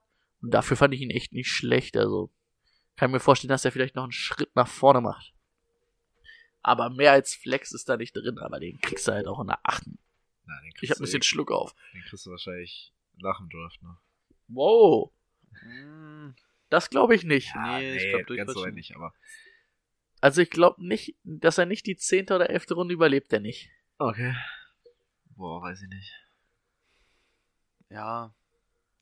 Ja, ich finde, man kann ihn sich holen, aber im Endeffekt sagen wir, ja, für die Flex ist okay. Sind wir mal ehrlich, keiner von uns wird ihn auf die Flex stellen. Oh, nee. Der wird irgendwo auf der Bank versauen und in Runde 5 wird er wahrscheinlich gecuttet. Ja, am Aber- Ende wird es so sein, ich werde auf Right Receiver Nummer 1 Gucci Cooper haben und auf Right Receiver Nummer 2 Oh, Michael Gallup und wird Und dann freu dich mal auf die Bye Week. und werd halt auch dann sagen, der Draftplan ist komplett gescheitert. Könnte gut sein, wer weiß schon. Ey, vielleicht mache ich einfach mal dieses Jahr so einen Wundertüten-Draft, wo ich sage, alle, wo ich ein bisschen Potenzial sehe, hole ich mir. Ja, mach doch. Wenn du, wenn du damit den Ring holst, alter Schwede. Wenn ich in der ersten Runde erstmal Miles Sanders gezogen habe. Ich würde gerne noch sehen, was mit Alan Hearns ist. Also ich weiß tatsächlich nicht, wie sein aktueller Gesundheitsstatus ist. Könnte tatsächlich sein, dass der gar nicht spielt dieses Jahr, dass er irgendwann in der Hälfte reinkommt. Ich weiß es nicht. Aber Alan Hearns, wenn der wirklich fit ist und wäre und da wirklich alles an Ort und Stelle ist im Knie, ist der auf jeden Fall die klare Nummer 3 mit eventuell sogar Tendenz zu 2, aber ich glaube auch, dass der das Feld nicht betreten wird. Nee, niemals. Nie, niemals. Dann haben wir jetzt noch eine letzte Position. Weil dann wird Alex Smith eher noch Das spielen. kann doch nicht sein, dass er nach jeder Überleitung nochmal reinredet. Das gibt's doch gar nicht. Dann lass doch nächstes Mal mal fragen, ob alle fertig sind vor der Überleitung. Sind denn jetzt alle fertig? Dann können wir jetzt zur Titan-Position kommen. Das, wir sind noch nicht alle fertig. Nee, ich bin fertig. Sag was zu den Titans. Titans. Das ist so eine Position im American Football. Die müssen manchmal auch blocken. Alter, das ist heute schon wieder ganz schön komisch, was wir hier aufnehmen. Ich find's muss, gut. Muss auch mal sein. Ähm, Jason Witten ist zurück, ne? Aber ob Jason Witten für Fantasy Football Team einer ist, ist auch so eine zweite Meine Frage. These ist, dass da von den Titans keiner interessant ist für Fantasy Football bei den. Ich hätte echt gesagt Cowboys. Swarm. Ne, Yavin. Wie kam ich denn jetzt auf Swarm? Äh, Blake Jarvin wäre für mich einer gewesen, wo ich gesagt hätte, da sehe ich Potenzial, wenn Jason Witten nicht da ist. Genau das gleiche. Ich hatte es auch in irgendeiner anderen Folge schon mal gesagt, dass Jarwin für mich so ein einer. Ich habe vorhin gesagt, dass ich so ein paar Sleeper auf Tight End habe. Jarwin war einer davon. Ähm, ja, und dann sagt Jason Witten, er hat keinen Bock mehr auf, auf der Couch zu pimmeln und kommt zurück. Da war meine ganze Strategie dahin. Ähm, ich glaube, dass Jason Witten da, da den Tight End Spot übernehmen wird. Einfach weil Legende und ja, einfach ein bisschen weiter und so. Ich hatte mich echt auf ähm, Blake Jarwin gefreut, weil der gerade am Ende, ich glaube, es war das letzte, vorletzte Spiel, auch irgendwie drei Touchdowns oder so hat und das hat mir einfach total gefallen, wie er mit Doug Prescott in der Red Zone agiert hat. Dadurch, dass Jason Witten da ist, würde ich ihn nicht mal draften, weil für ein Tight End auf der Bank ich, gebe ich keinen Draft-Pick her und von daher hat sich die Sache für mich erledigt. Ich würde aber abgesehen davon auch keinen Jason Witten wahrscheinlich picken. Bin ich genau bei euch. Nee, Mann. Wirklich. Nee, Mann. picken. Nee, Mann. 10-6. Landen sie hinter den Eagles? Ah, ich, ich sag, sie bleiben bei 10-6. Ja.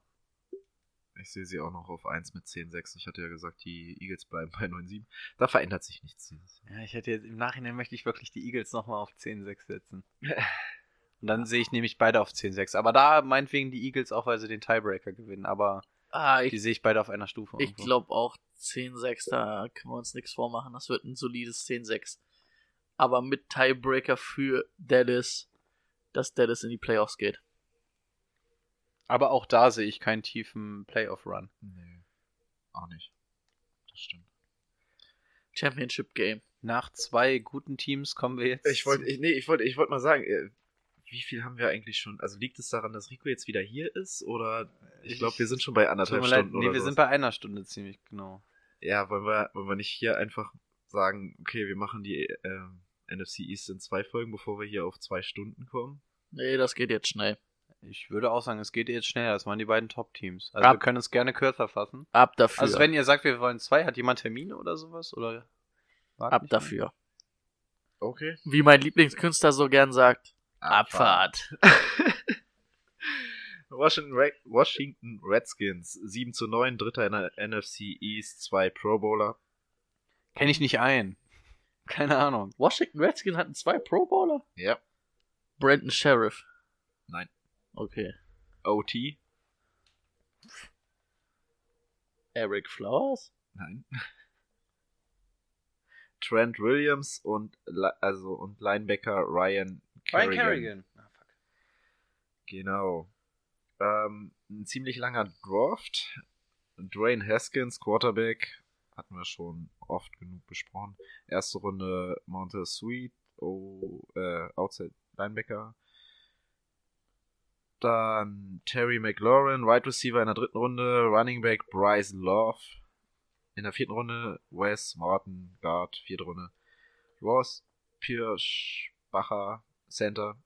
Fünfte Runde Cole Hol Holcomb, Linebacker. Sechste Runde Calvin Horman, Wide Receiver. Siebte Runde Jimmy Morland, Cornerback. Und siebte Runde Jordan Rayford, Defensive End. Jo. Die, ja, dann können wir gleich mit der Quarterback-Situation weitermachen, oder? Klare Nummer. Ich glaube auch ganz ehrlich, heute, die reiben sich immer noch die Hände, die Washington Redskins, dass die Dwayne Haskins an 15 gekriegt haben. Ja. Damit hat, glaube ich, also das war, glaube ich, echt ihr Traum-Szenario. Und damit hätten die, glaube ich, nicht gerechnet. Ähm, ja, was haben sie noch? Case Keenum, ne? Also ich glaube, Dwayne Haskins wird da von Anfang an starten. Und Alex Smith und McCoy, die haben vier okaye Quarterbacks. Also klar, McCoy und äh, Alex Smith teilen sich gerade ein Krankenhauszimmer irgendwo in Washington. na gut, Alex Smith wird halt nicht mehr wiederkommen. Ah, ich glaube es auch nicht. Case Keenum ist für mich halt auch so. Yeah. Also das Beste von Case Keenum sind halt, dass er und seine Frau gut backen können. Die Kekse. Das habe ich bei All or Nothing gelernt. ähm, also ich glaube, dass da ab Woche 1 Dwayne Haskins Time ist. Ab Woche 1? Ja. Ui. Ich glaube auch, Dwayne Haskins ist ein Quar oder ist einer dieser Quarterbacks, nicht so wie Drew Luck, wo du sagst, den tun noch mal so 1, 2, 3, 4, 5, 6, 7, 8, 9, 10 Spiele wo er einfach nur trainiert, gut, sondern ich glaube, Dwayne Haskins ist einer, den musste reinwerfen. Und er ist gut genug.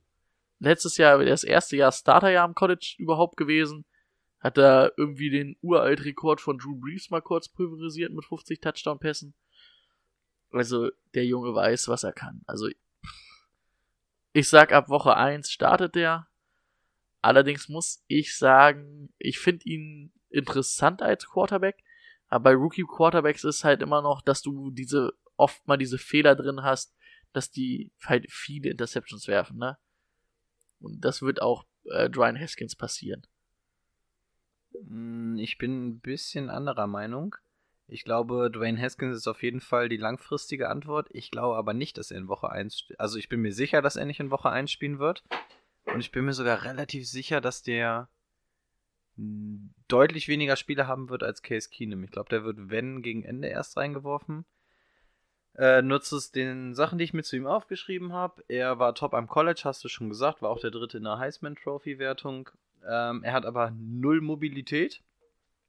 Er ist ein Pocket-Passer, die es als Rookie sowieso im ersten Jahr immer schwer haben. Er hat einen extrem guten Arm, aber er braucht einfach Schutz. Und dieser Schutz kommt von der O-Line, gerade weil er durch die Mobilität dem Druck nicht entgehen kann. Und ich glaube, die Redskins werden ihn nicht verheizen. Alex Smith wird nicht zurückkommen. McCoy ist nicht die langfristige Antwort. Ähm, Case Keenum, sofern er nicht der System-Quarterback auch bei den Redskins ist, wird es auch nicht sein. Von daher glaube ich, er ist die langfristige oh, pardon, Lösung. Und ähm, deswegen glaube ich, dass er bei den Redskins nicht ab Woche 1 übernehmen wird. Und ich glaube auch, er wird nicht mehr als fünf Spiele spielen. Timo, du bist gerade wieder dazugestoßen. Ähm, Ja, Dwayne also, Haskins ab Woche 1 oder nicht? äh, ich glaube, ich hab's mitbekommen. Brady sagt ab Woche 1, du sagst, er macht höchstens fünf Spiele. Mhm. Also du siehst Case Keenum vorne, wenn ich das jetzt richtig verstanden habe. Ja, nicht vom Talent und allem, aber ich sage, die Redskins lassen Case Keenum spielen, ja. Könnte ich mir tatsächlich auch vorstellen. Zumindest die ersten paar Spiele. Hm, Aber, Aber ich glaube, Ist fünf- dann nicht ab Woche 1 Dwayne Haskins Time? nee. Nee, äh, ganz ehrlich, was willst du Langzeit mit dem, mit dem Team reißt du eh nichts. Nee, mit ich, dem, ich, Re- ja, dem genau. Team reißt du eh nichts. Genau. Warum willst du ihn, willst du jetzt deinen First Round Pick da so im Stich lassen?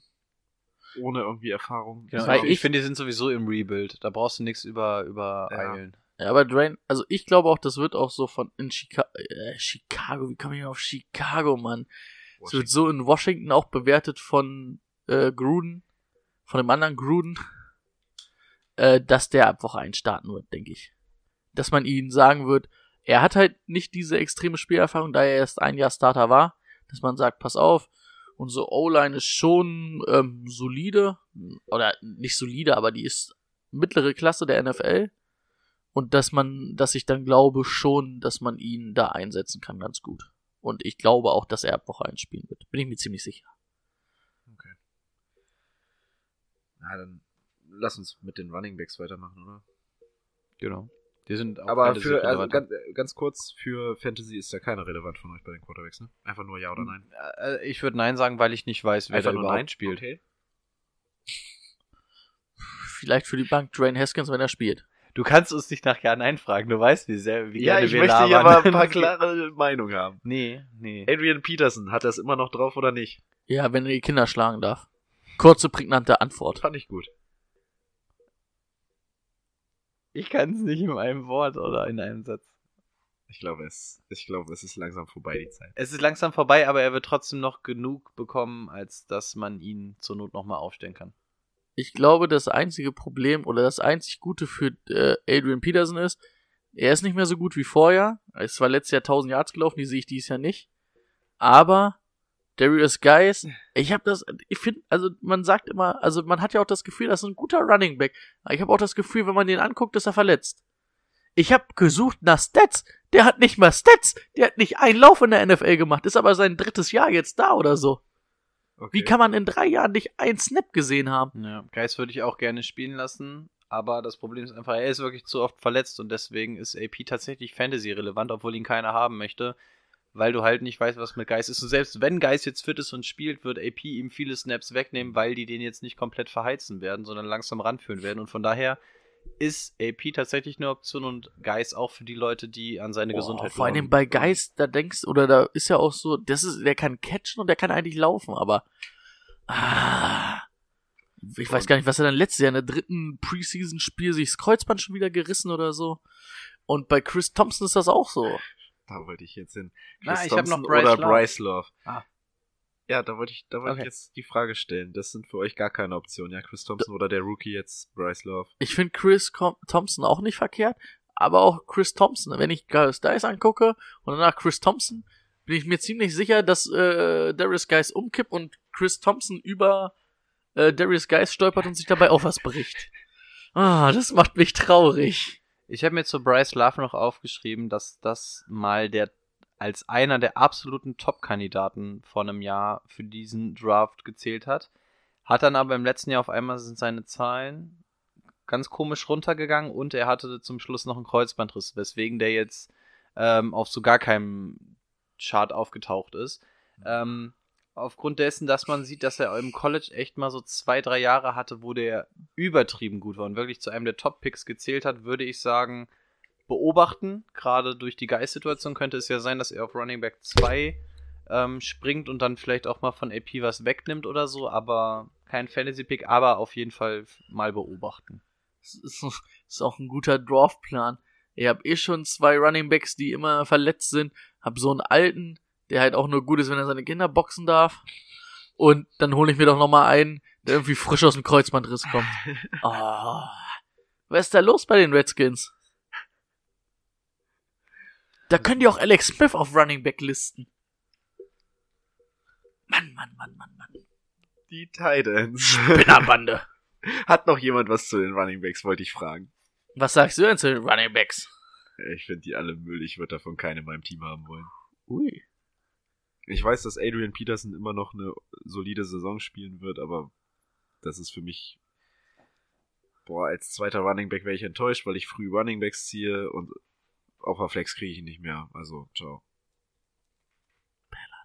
Dass du das immer so kurz fassen kannst. Ja. Oder siehst du das anders? Wenn du jetzt zwei Running Nein, Backs nein, nein, ziehst in, für- der, er- für- in den ersten mich- beiden Runden. AP wäre so einer, wenn mein eigentlicher Running Back 2 eine Bye Week hat.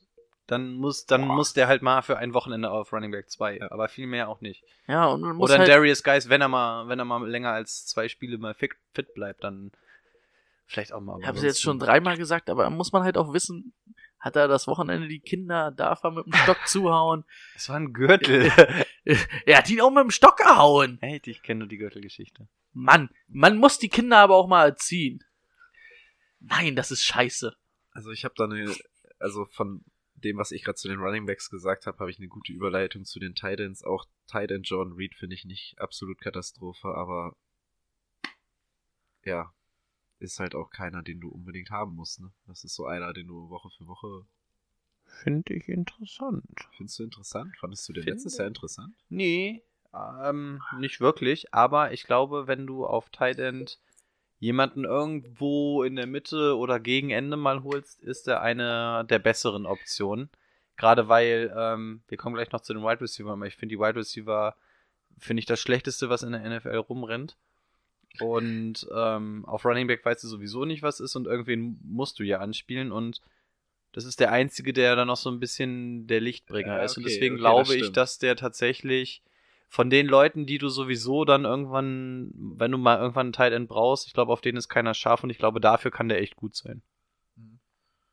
Ah, ist auch so ein bisschen, also es ist einfach nur ein Receiver, ne, was für Fantasy Football halt ganz gut ist. Und ich kann mich noch vor zwei Jahren oder vor oder das letzte Jahr mit Kurt Cousins erinnern, da fand ich den echt richtig gut. Also da war der echt gut. Gut, gut, gut war der. Aber letztes Jahr war er kacke. Aber ich bin so wie Rico sagt. Wird das so ein mittlerer Titan? So, Ja. So So, 8, 9. so, weiß ich nicht, bevor ich Trey Burton ziehe, gehe ich vielleicht auch Jordan Reed in der Chance. Ja, Rico hat's angesprochen. Right Receiver ist so absolut gar nichts, oder? Also ich sehe da keinen. ich sehe da keinen. Also die klare Nummer eins, und es ist traurig, dass das so klar Josh ist, ist Paul Richardson. Und der zieht über die Wurst definitiv nicht vom Teller. Und wa- was kommt nach Paul Richardson? Und selbst ein Paul Richardson würde ich mir maximal Ey. für die Flex ausstellen. Ich habe mir die beiden Rookies angeguckt, habe mir auch was dazu aufgeschrieben. Ähm, soll ich es vorlesen oder einfach grob zusammenfassen? Können wir erstmal nochmal kurz sagen, dass Josh Doxson eine richtige Wurst ist und vor allen Dingen jetzt mal ganz ehrlich, den haben die mal in der ersten oder zweiten Runde gezogen und die hoffen immer noch, dass es der Nummer 1 Receiver wird. Ja. Und bei Paul Richardson muss ich sagen, Paul Richardson wäre für mich so in meinem Team, wenn ich einen guten Nummer 1 Receiver habe, so der typische Nummer 2 Receiver, der daneben richtig solide, gute Zahlen auflegen kann.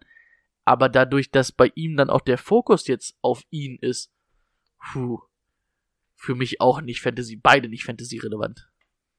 Also ich habe zu, zu, den- zu den beiden Rookies mir noch aufgeschrieben, zu dem Terry McLaurin, der aus der dritten Runde super schnell ist, eine 4-3-5 im 40 Yard Dash gelaufen, hat 11 Touchdowns gemacht, bei nur 35 Catches. Ähm, heißt, er könnte für die Red Zone ganz interessant werden, aber das ist ein absoluter Boom or Bust. Also entweder total geil, weil der in der Red Zone extrem genutzt wird, oder ähm, du kannst ihn komplett vergessen, weil er in diesem Jahr auch nur 35 Catches kriegt, aber davon einen Touchdown macht. Also eine ganz heiße Nummer würde ich mich nicht rantrauen. Und Calvin Harmon, sechste Runde, der hat einen guten Körper mit 6'2 und 222 Pfund. Ist überhaupt nicht schnell, aber ein guter Catcher. Auch da könnte er wieder für die Red Zone interessant werden. Hat auf jeden Fall ein Potenzial, aber die Frage ist, hat er das diese Saison und lohnt sich dafür ein Draft-Pick? Kurze, kurze Frage an Timo. Hatten wir Kevin Harmon nicht auch in unserer Rookie-Folge? Kommt irgendwie bekannt vor. Ich muss gleich nochmal nachgucken. Ähm, ja, das Einzige, was halt bei Terry McLaurin halt vielleicht noch interessant ist, das ist halt, und ich glaube, deswegen haben sie ihn auch gezogen, wenn äh, Drain Haskins startet, ist es halt Drain Haskins Anspielstation von Ohio State. Und da ist zumindest eine Chemie da. Und so finde ich, muss das auch bewerten. Wenn dann wirklich ab Woche 1 Drain Haskins startet, ist es eine andere Bewertung, als wenn Case Keenum startet. Aber wie Rico auch schon gesagt hat, ist auch so ein bisschen, er kann dir dieses Jahr 10 Touchdowns fangen und dann sagst du, boah, geil. Oder er kann dir 10 Yards fangen und keinen Touchdown. Und dann ist nicht geil. Damit können wir das 7 zu 9 aus der letzten Saison ein bisschen einordnen. Ich würde sogar sagen, es geht runter.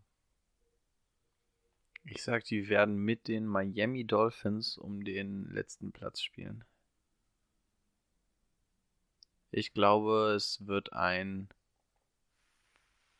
Ah, da- 5, 11, boah, kriegen die 5 Siege hin? Ja, ich, das hab ich auch. Ich habe hab auch die 4 im Kopf. Ich also ich Boah, muss ich muss, darf ich noch mal ganz kurz einhaken, weil ich Mhm. gerade noch mal geguckt habe. Wir haben den wirklich analysiert und da waren wir eigentlich gar nicht. Also ich war, ich war nicht nicht so ganz unangetan von Kevin Herman. Soll ich auch nochmal in meinen Notizen gucken? Also ich fand, das war der beste Route Runner unter den Ex-Receivern, habe ich und, Und aufgeschrieben. dann ist er bei den Redskins, die gerade hardcore im, um, im Guter Rebuild sind. Release, verschafft sich gut Platz gegen Dings. Also was das einzige, was wenig wenig Yards, also wenig äh, Yards after Catch, weil er nicht so explosiv ist.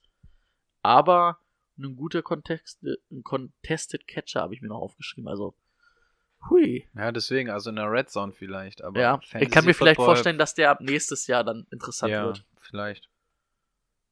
Aber auch, auch da weiß ich irgendwie nicht, ist es dann dieser Terry Mc, was war er, Terry McLaurin oder wird es dann Calvin Harmon? Weil äh, vom Prinzip sind die, sind die sich beide sehr, sehr ähnlich. Abgesehen davon, dass Terry dann noch ein bisschen schneller ist und auch mal länger gehen kann. Aber vom Prinzip sind das ja beides diese verkappten Tight Ends, die irgendwie im Slot mal spielen und dann einfach mit ihren Catches überzeugen. Also, wenn der krass wird, ähm, könnt ihr auf jeden Fall Weißt du, auf wann ich, Brady. ey, weißt du, wann ich gesagt habe, dass der, also mein, meine, Zweite Runde. meine Anal also mein Tipp, wann er gepickt wird, 33. Pick, Arizona Cardinals. Er wurde jetzt in der sechsten Runde gepickt. 206. Leicht vorbei. Aber vielleicht hattest du ja recht damit. Ich will ihm Das sein Potenzial ja auch überhaupt nicht absprechen. zwei. Das Problem ist einfach nur bei den Redskins. Ja. Äh, Dingen, ich, ist halt ich kann mich auch daran erinnern, dass, dass der auch beim Angucken echt Spaß gemacht hat. Das Einzige, was halt wirklich nicht war, dass er, dass er nicht explosiv war. Und halt deswegen After Catch halt gar nichts ging. Aber er sich so gut mit seinem Körper zumindest Platz gegen Corners verschafft hat und dadurch echt ganz geile Catches hatte. Das war schon gut, aber es, ah, das ist halt auch ein bisschen ein Problem, wenn dir die Explosivität in der NFL fehlt. Oh, es wird schwer. Ich glaube, Rico und ich hatten uns schon festgelegt, wie viele Ich, ich Siege möchte doch nochmal auf ein 4-12 gehen, weil mir gerade noch eingefallen ist, dass Ruben Foster sich ja auch noch verletzt hat ne, und Saison aus hat in der Defense. Da ist ja der Nächste, der weg ist. Das ist echt schade. Okay, jetzt muss ich mal ganz schnell auf Toilette. Äh, ich sage. Boah, ich sehe nicht mal. Doch, drei Siege sehe ich. Drei. Okay. 3 zu 13. Ja. Was habt ihr denn gesagt? Ich habe wir, gerade nicht wir, zugehört. wir haben beide auf 4-12 getippt. Ja, viel besser wird's auch nicht. Nee, also 4 ist schon. Aber ich denk mal, wenn man dann guckt, vielleicht kannst gegen die in Giants was drei Jahren, boah, wenn dann Drain Haskins wirklich gut ist, kann ich mir das vorstellen, dass es dann nochmal ordentlich wird. Ja. Wie gesagt, eigentlich kann ich mir auch bei Kevin Harmon auch, jetzt wo es mir wieder, wo ich es mir gerade durchgelesen habe, ich war halt, eigentlich schon habe ich gedacht, dass der nicht schlecht ist. Also sechste Runde hätte ich niemals gesehen. Nee. Boah, Ja, stimmt. hart. Ich glaube, da schaue ich mir heute Abend auch nochmal ein paar Tapes an. Was Weil haben wir? ich glaube, wir lagen ja nie so weit auseinander, dass ich jetzt gesagt hätte, vierte, fünfte Runde, wenn du sagst zweite Runde. Oder? nee. Okay. Dann machen wir mit unserem letzten Team weiter, den New York Giants. Die haben eine Katastrophensaison hinter sich gebracht mit 5 zu 11, Platz 4. Haben tatsächlich trotzdem 5 Pro Bowler. Ja gut, es wird Beckham sein. Es Nein, wird Bar Barclay? Barclay auf jeden Fall. Barkley, ja. Nate Soda. Nein. Landon Collins ruft Rico rein, das ist korrekt. Keine Ahnung. Den haben wir noch einen Kicker. Ruben Myers. Ach nee, der war bei den Jets. Ähm, Eldrick Rosas. Outside Linebacker. Alex Ogletree. Nope.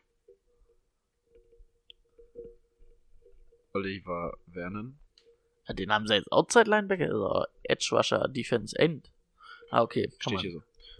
Äh, und dann haben wir noch einen Michael Thomas. Das ist kein Wide Receiver. Klasse. Der gute Michael Thomas. Was ist er? FS. Full Safety. Die haben so eine Free Safety, Wurst Defense gehabt und haben zwei Safeties als Pro Bowler gehabt. Ja. Einigen wir uns da drauf. Ab der nächsten Folge oder ab nächstem Jahr machen wir nur noch All Pros. First und Second Team. wir machen unseren eigenen Pro Bowl. Also ich finde, das, was da im Pro Bowl rumläuft, ist jetzt zu 50% echt kompletter Müll. Wenn Mitch Trubisky als Quarterback in den Pro Bowl kommt, Doug Prescott auch im Pro Bowl. das also, ist nicht meine NFL. Unsere Meinungen gehen auseinander, aber Doug Prescott im Pro Bowl, ich bitte dich. Nee, nein. Das auf jeden Fall nicht. Die Giants haben gedraftet an, an Stelle 6 Daniel Jones, Quarterback. Wissen wir, der gute Draft der, der Giants, ey. Dexter Lawrence Pick Nummer 17, Defensive Tackle. Die, An die Andre Baker, Cornerback, Pick 30. Also drei Picks in der ersten Runde. Dann würde ich, ja, ich würde einfach mit den wichtigen Positionen weitermachen. Runde 5, Darius Slayton, Wide Receiver. Runde 5, achso, hatte ich gerade. Sind Das war's. Chris Slayton und Darius Slayton Brüder? Keine Ahnung, kann ich nicht sagen. Aber das war's für mich. Also Baker, äh, die Andre Baker finde ich noch einen guten Pick. Daniel Jones, da haben wir ja uns schon so oft drüber unterhalten, dass es eine Kackwurst ist. Oder dass wir den Pick niemals da gemacht hätten. Dass keiner den da gemacht Keiner, hätte. Ja. Und auch Lawrence Dexter, das ist ein verdammter Nose-Tackle. Also wirklich sowas wie Vince Wilford. Einfach dick und kann gut die Mitte zumachen gegen den Run. Das ist aber nicht mehr modern in der neuen NFL. Und ganz ehrlich, da hatten sie Damian Harris, den sie irgendwie nach Detroit verschenkt haben. Dann hätten sie auch den behalten können. Und hätten dafür in der ersten Runde, weiß ich was, einen Right Receiver und einen Running Back gezogen, aber auch nicht Daniel Jones. Ja, Ich habe zwei, drei nette Sachen, aber dann würde ich ihn auch fertig machen. Ja, Ähm, komm, wir ich, äh, was Positives. Er ist von seiner Statur her der Prototyp eines Quarterbacks. Also das sieht gut aus. Das ist nicht so, eine, so, ein, so ein halber Meter wie Murray und Wilson und alle. Also von der Statur her sieht er schon ganz gut aus. Er hat tatsächlich Laufpotenzial im Gegensatz zu Eli Manning. Ähm, der wirft sehr gute Slants. Jeder von uns weiß, wenn ein Slant geht, aber halt auch nur so maximal 8 Yard. ähm, ja, dann hört es halt auf. Also alles, was weiter als 8 Yard ist, ich ich weiß nicht, was, was die Giants mit dem wollen. Ich verstehe es nicht. Und irgendwas musst du ja in dem Jungen sehen. Ich meine, das ist deren Hauptberuf, ne? Ich glaube- Mit Scouts und den ganzen Scheiß und ich, ich weiß es nicht. Keine das, Ahnung. Das, was ich immer wieder gehört habe, dass Daniel Jones auch so, also du hast, was hast du gesagt, der Prototyp, also vom, vom Körperbau von, von einem Quarterback. Und was man immer wieder gehört hat, dass Daniel Jones der Prototyp von den, ähm, von den Eigenschaften und den, ähm, wie nennt man das? Nicht Gefühlen, sondern Mental. Geisteszügen. Wisst ihr, worauf ich hinaus will? Ja. ähm, von einem Franchise-Quarterback ist. Ich glaube, die haben sich in die Idee, Idee verliebt, dass er theoretisch ähm, von der Einstellung her und von seinem Wesen nach außen ein super Franchise-Quarterback sein könnte. Haben wir vergessen, dass der sportlich halt der kein Franchise-Quarterback ist.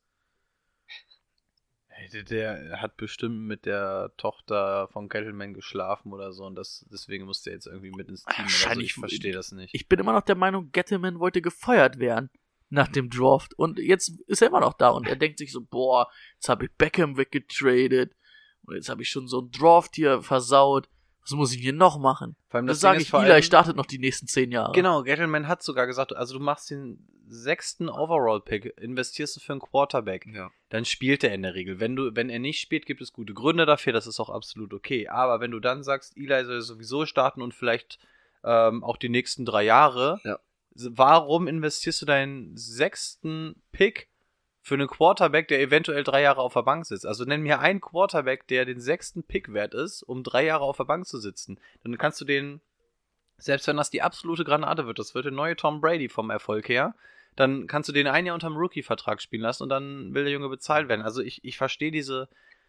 Also vielleicht, wenn der ja ein Jahr braucht und so, ja, aber dann triffst du doch nicht die Aussage, dass der eventuell drei Jahre auf der Bank sitzt. Und Eli hat auch keinen Bock, seinen Posten zu räumen. Der, der spielt ja bis zum, bis zum letzten Snap. Ey, ganz ehrlich, wenn Eli noch mehr als ein Jahr spielt, dann macht den Laden dichter, ehrlich. Diese Das Aus ist ja so schlecht. Also du kannst du kannst dir echt nicht diesen, diesen Pick nehmen. Du hast drei Erstrunden-Picks und versaust es so hart, die, dass du für Jahre da unten drin stehen wirst. auch die Aussage mit dem, ja, also Eli hat noch drei Jahre als Starter in sich. Der hatte schon die letzten drei Jahre nicht mehr als Starter. Und dann in nimmst sich. du nicht den sechsten Pick. Vor allen Dingen, Ah. ich glaube, wir waren ja auch einer Meinung, dass zwar Barclay ein geiler Spieler ist, aber dass Barclay auch letztes Jahr hätten die Giants an zwei nicht Barclay ziehen dürfen. Aber weißt mit du der was, das, das, Situation. das scheint der beste Pick über Jahre bei den Giants gewesen zu sein, Barclay.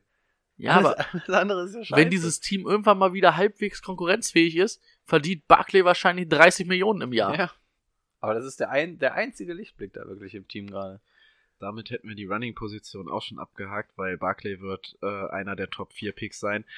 Für mich die Nummer Die eins, Nummer bin ich 1 ganz für ehrlich. die meisten. Ähm, ja, No-brainer. ansonsten, ansonsten gibt es halt, halt niemanden. ähm, Ich glaube sogar, dass der in seinem zweiten Jahr seine Zahlen noch ein bisschen steigern wird. Damit haben wir das schnell erledigt. Ähm, also wir sind uns einig, dass Eli wahrsch- wahrscheinlich das Jahr noch durchspielen wird. Fantasy-Relevanz eher mangelhaft.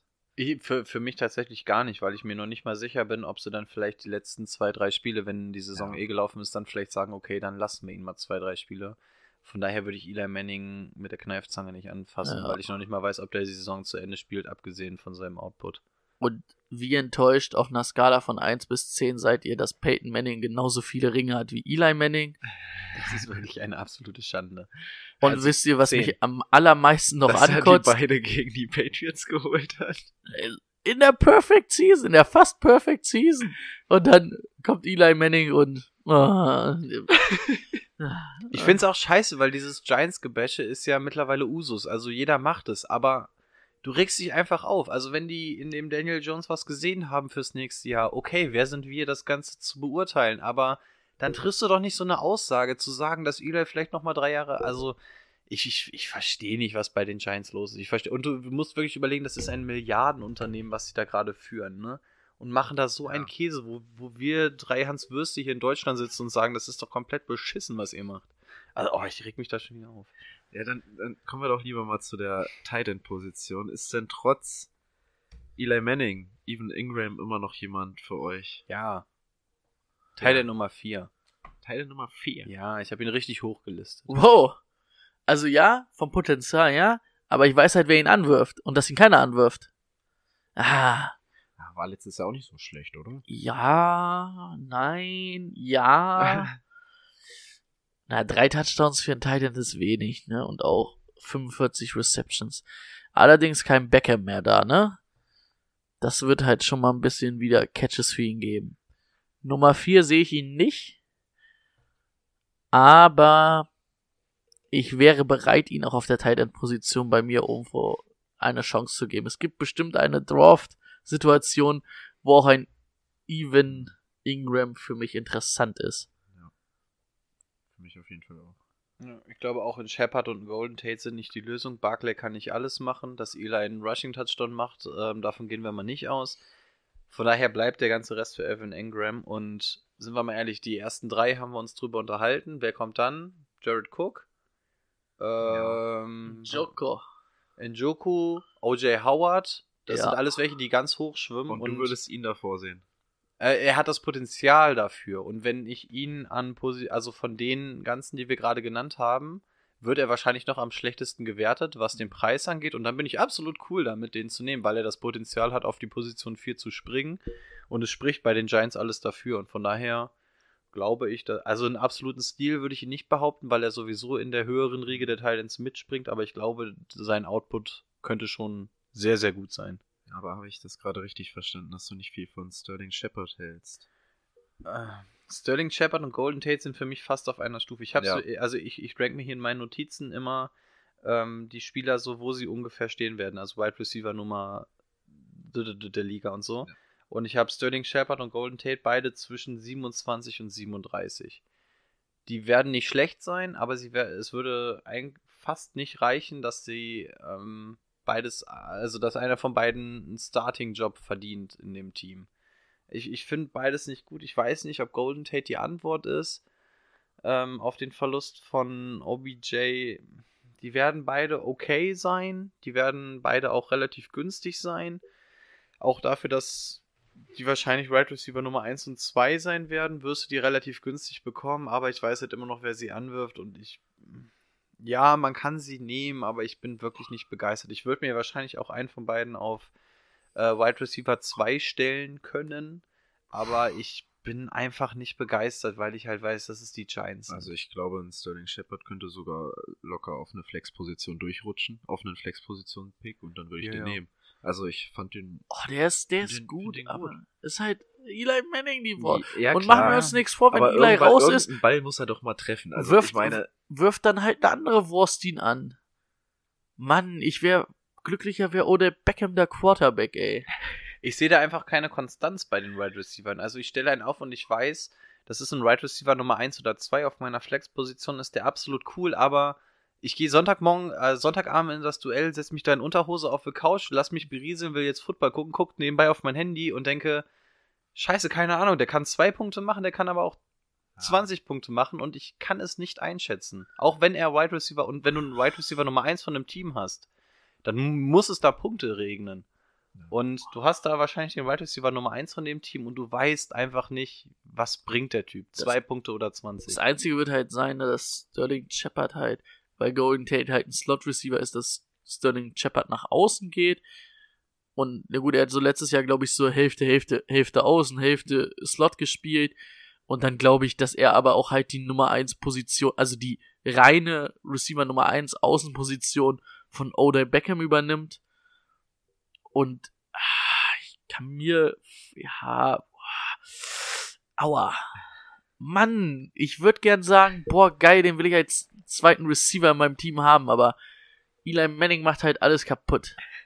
Aber es ist genau dasselbe, was ich sage. Es, es, es macht eigentlich Sinn, aber du willst es einfach nicht. Da kannst du nicht mal sagen, lieber widerlich als wieder nicht, aber Eli Manning ist halt kacke. Dann lieber wieder nicht gewinnen. Ey, dann, dann lieber wieder Zweiter. so wir, wir haben so geschwankt zwischen drei und vier Siegen bei den Redskins. Die Giants hatten jetzt fünf. Ja, fünf Siege läuft, äh, läuft Barclay nach Hause. Ja, im Gegensatz zu den Redskins haben, Haben, die zu- irgendwen? Ja, ich wollte gerade sagen, die haben zumindest zwei, also mit Ingram und Barclay haben die zumindest zwei Game Changer. Und Die werden immer noch scheiße sein, aber sie werden fünf sein. Und ich, ich, was man nicht, ich mag die Giants nicht. Und ich mag die Redskins eigentlich halbwegs, aber Was- die werden besser sein. Okay, ich probiere nochmal ein drittes Mal mal, noch mal. anzufangen. Was man nicht Aber ich finde, was man nicht außer Acht lassen sollte, finde ich, sie hatten ja letztes Jahr schon eine solide O-Line, haben sich jetzt auf jeden Fall mit äh, Kevin Seidler nochmal verstärkt. Also ich glaube auch das wird zum Beispiel Barkley sehr gut tun. Und vielleicht hat Eli mal noch eine Sekunde mehr. Und wenn Eli vielleicht sieben Sekunden Zeit hat, dann findet der vielleicht auch Sterling Shepard wide open. in der Slant Route. In der Slant Route bei schön, acht im Yards. Aus, schön schon im Aus auf der anderen Seite. Illegal Forward Pass. Ja, was haben wir? Also ich habe Fünf? fünf Siege gesagt, ne? Also, Ja, die bin ich bleiben dabei. bei 5-11, ja? ja, Bleiben sie? bleiben sie. Und wisst ihr, was, er- was er nächstes Jahr in der, in der ersten Runde ziehen? Ein Quarterback. An, an dritter Stelle werden sie schön einen Kicker. Panther ziehen. Ja, ist noch schlimmer. Und Dave, Long Je Snapper. und Dave Gentleman wird da sitzen und sagen, jetzt feuert mich doch. Und die holen wieder 5 Siege. Lasst mich frei. Was muss ich denn noch tun? Ey, dafür, dafür, dass das so eine Division war, wo echt keiner, also außer bei Rico, keiner über 10 Siege rauskommt, haben wir echt ganz schön lange gebraucht. Also bei mir kommen beide. Ach so, ja, ja, genau, stimmt. Oh Gott. Oh Gott. Oh Eine Gott. klassische 10 zu 6 Division. Aber wir haben wirklich zwei gute Teams und wir haben zwei Rotz-Teams. Es ist Ja. wirklich so dieses Jahr. Aber ja, trotzdem eine ganz gute Folge, glaube ich, geworden. Bisschen lustig. Zwischendurch gewesen. Viele Kontroversen heute mal drin gehabt. Kontroversen, So muss es ja auch sein. Das heißt, wir haben nächste Woche tatsächlich noch eine Division, die wir besprechen müssen. Die wahrscheinlich beste. Und, ähm, Also wahrscheinlich mit dem besten Offense-Shame. oh ja, oh, stimmt. Oh, da müssen wir uns auf eine lange Folge gefasst machen. Also macht euch gefasst, so ungefähr eine Stunde werden wir über die 49ers reden. Genau, wir werden jetzt gucken, jetzt, ähm, wo wir auch wieder alle zusammen sind, dass wir jetzt auch wieder einen guten Rhythmus reinbekommen. Ne? Wir müssen uns jetzt nicht mehr nach Tageszeiten und so richten. Das heißt, wir gucken, dass wir auch mal wieder versuchen, dass die Folgen am Mittwoch oder so hochkommen, hochgeladen werden Oder so. oder so, oder? Je nachdem, wie der Dienstag verläuft. Wir, wir, wir, wir versuchen es zumindest immer mal. Ähm, ja, ansonsten eine Folge müsst ihr noch durchhalten, dann sind wir mit den Divisions durch, dann geht's auch wirklich an die entscheidenden Sachen, damit ihr euer Draftboard füllen könnt. Ich glaube, wir freuen uns auch mittlerweile ein bisschen drauf, ne, mal über was anderes als die Division zu sprechen, zumindest geht's mir so. Und es sind, glaube ich, nur noch drei Wochen bis zur Preseason, ne? Ja, nee, mehr. Vier? Mitte Es waren ja noch August? nicht mal die Minicamps. Die Minicamps laufen doch auch immer erstmal so zwei, drei Wochen bevor die Preseason Games losgehen, oder? Wir sind super informiert. Wow. Also wenn es wirklich so ist, sind wir, sind wir schon fast spät dran.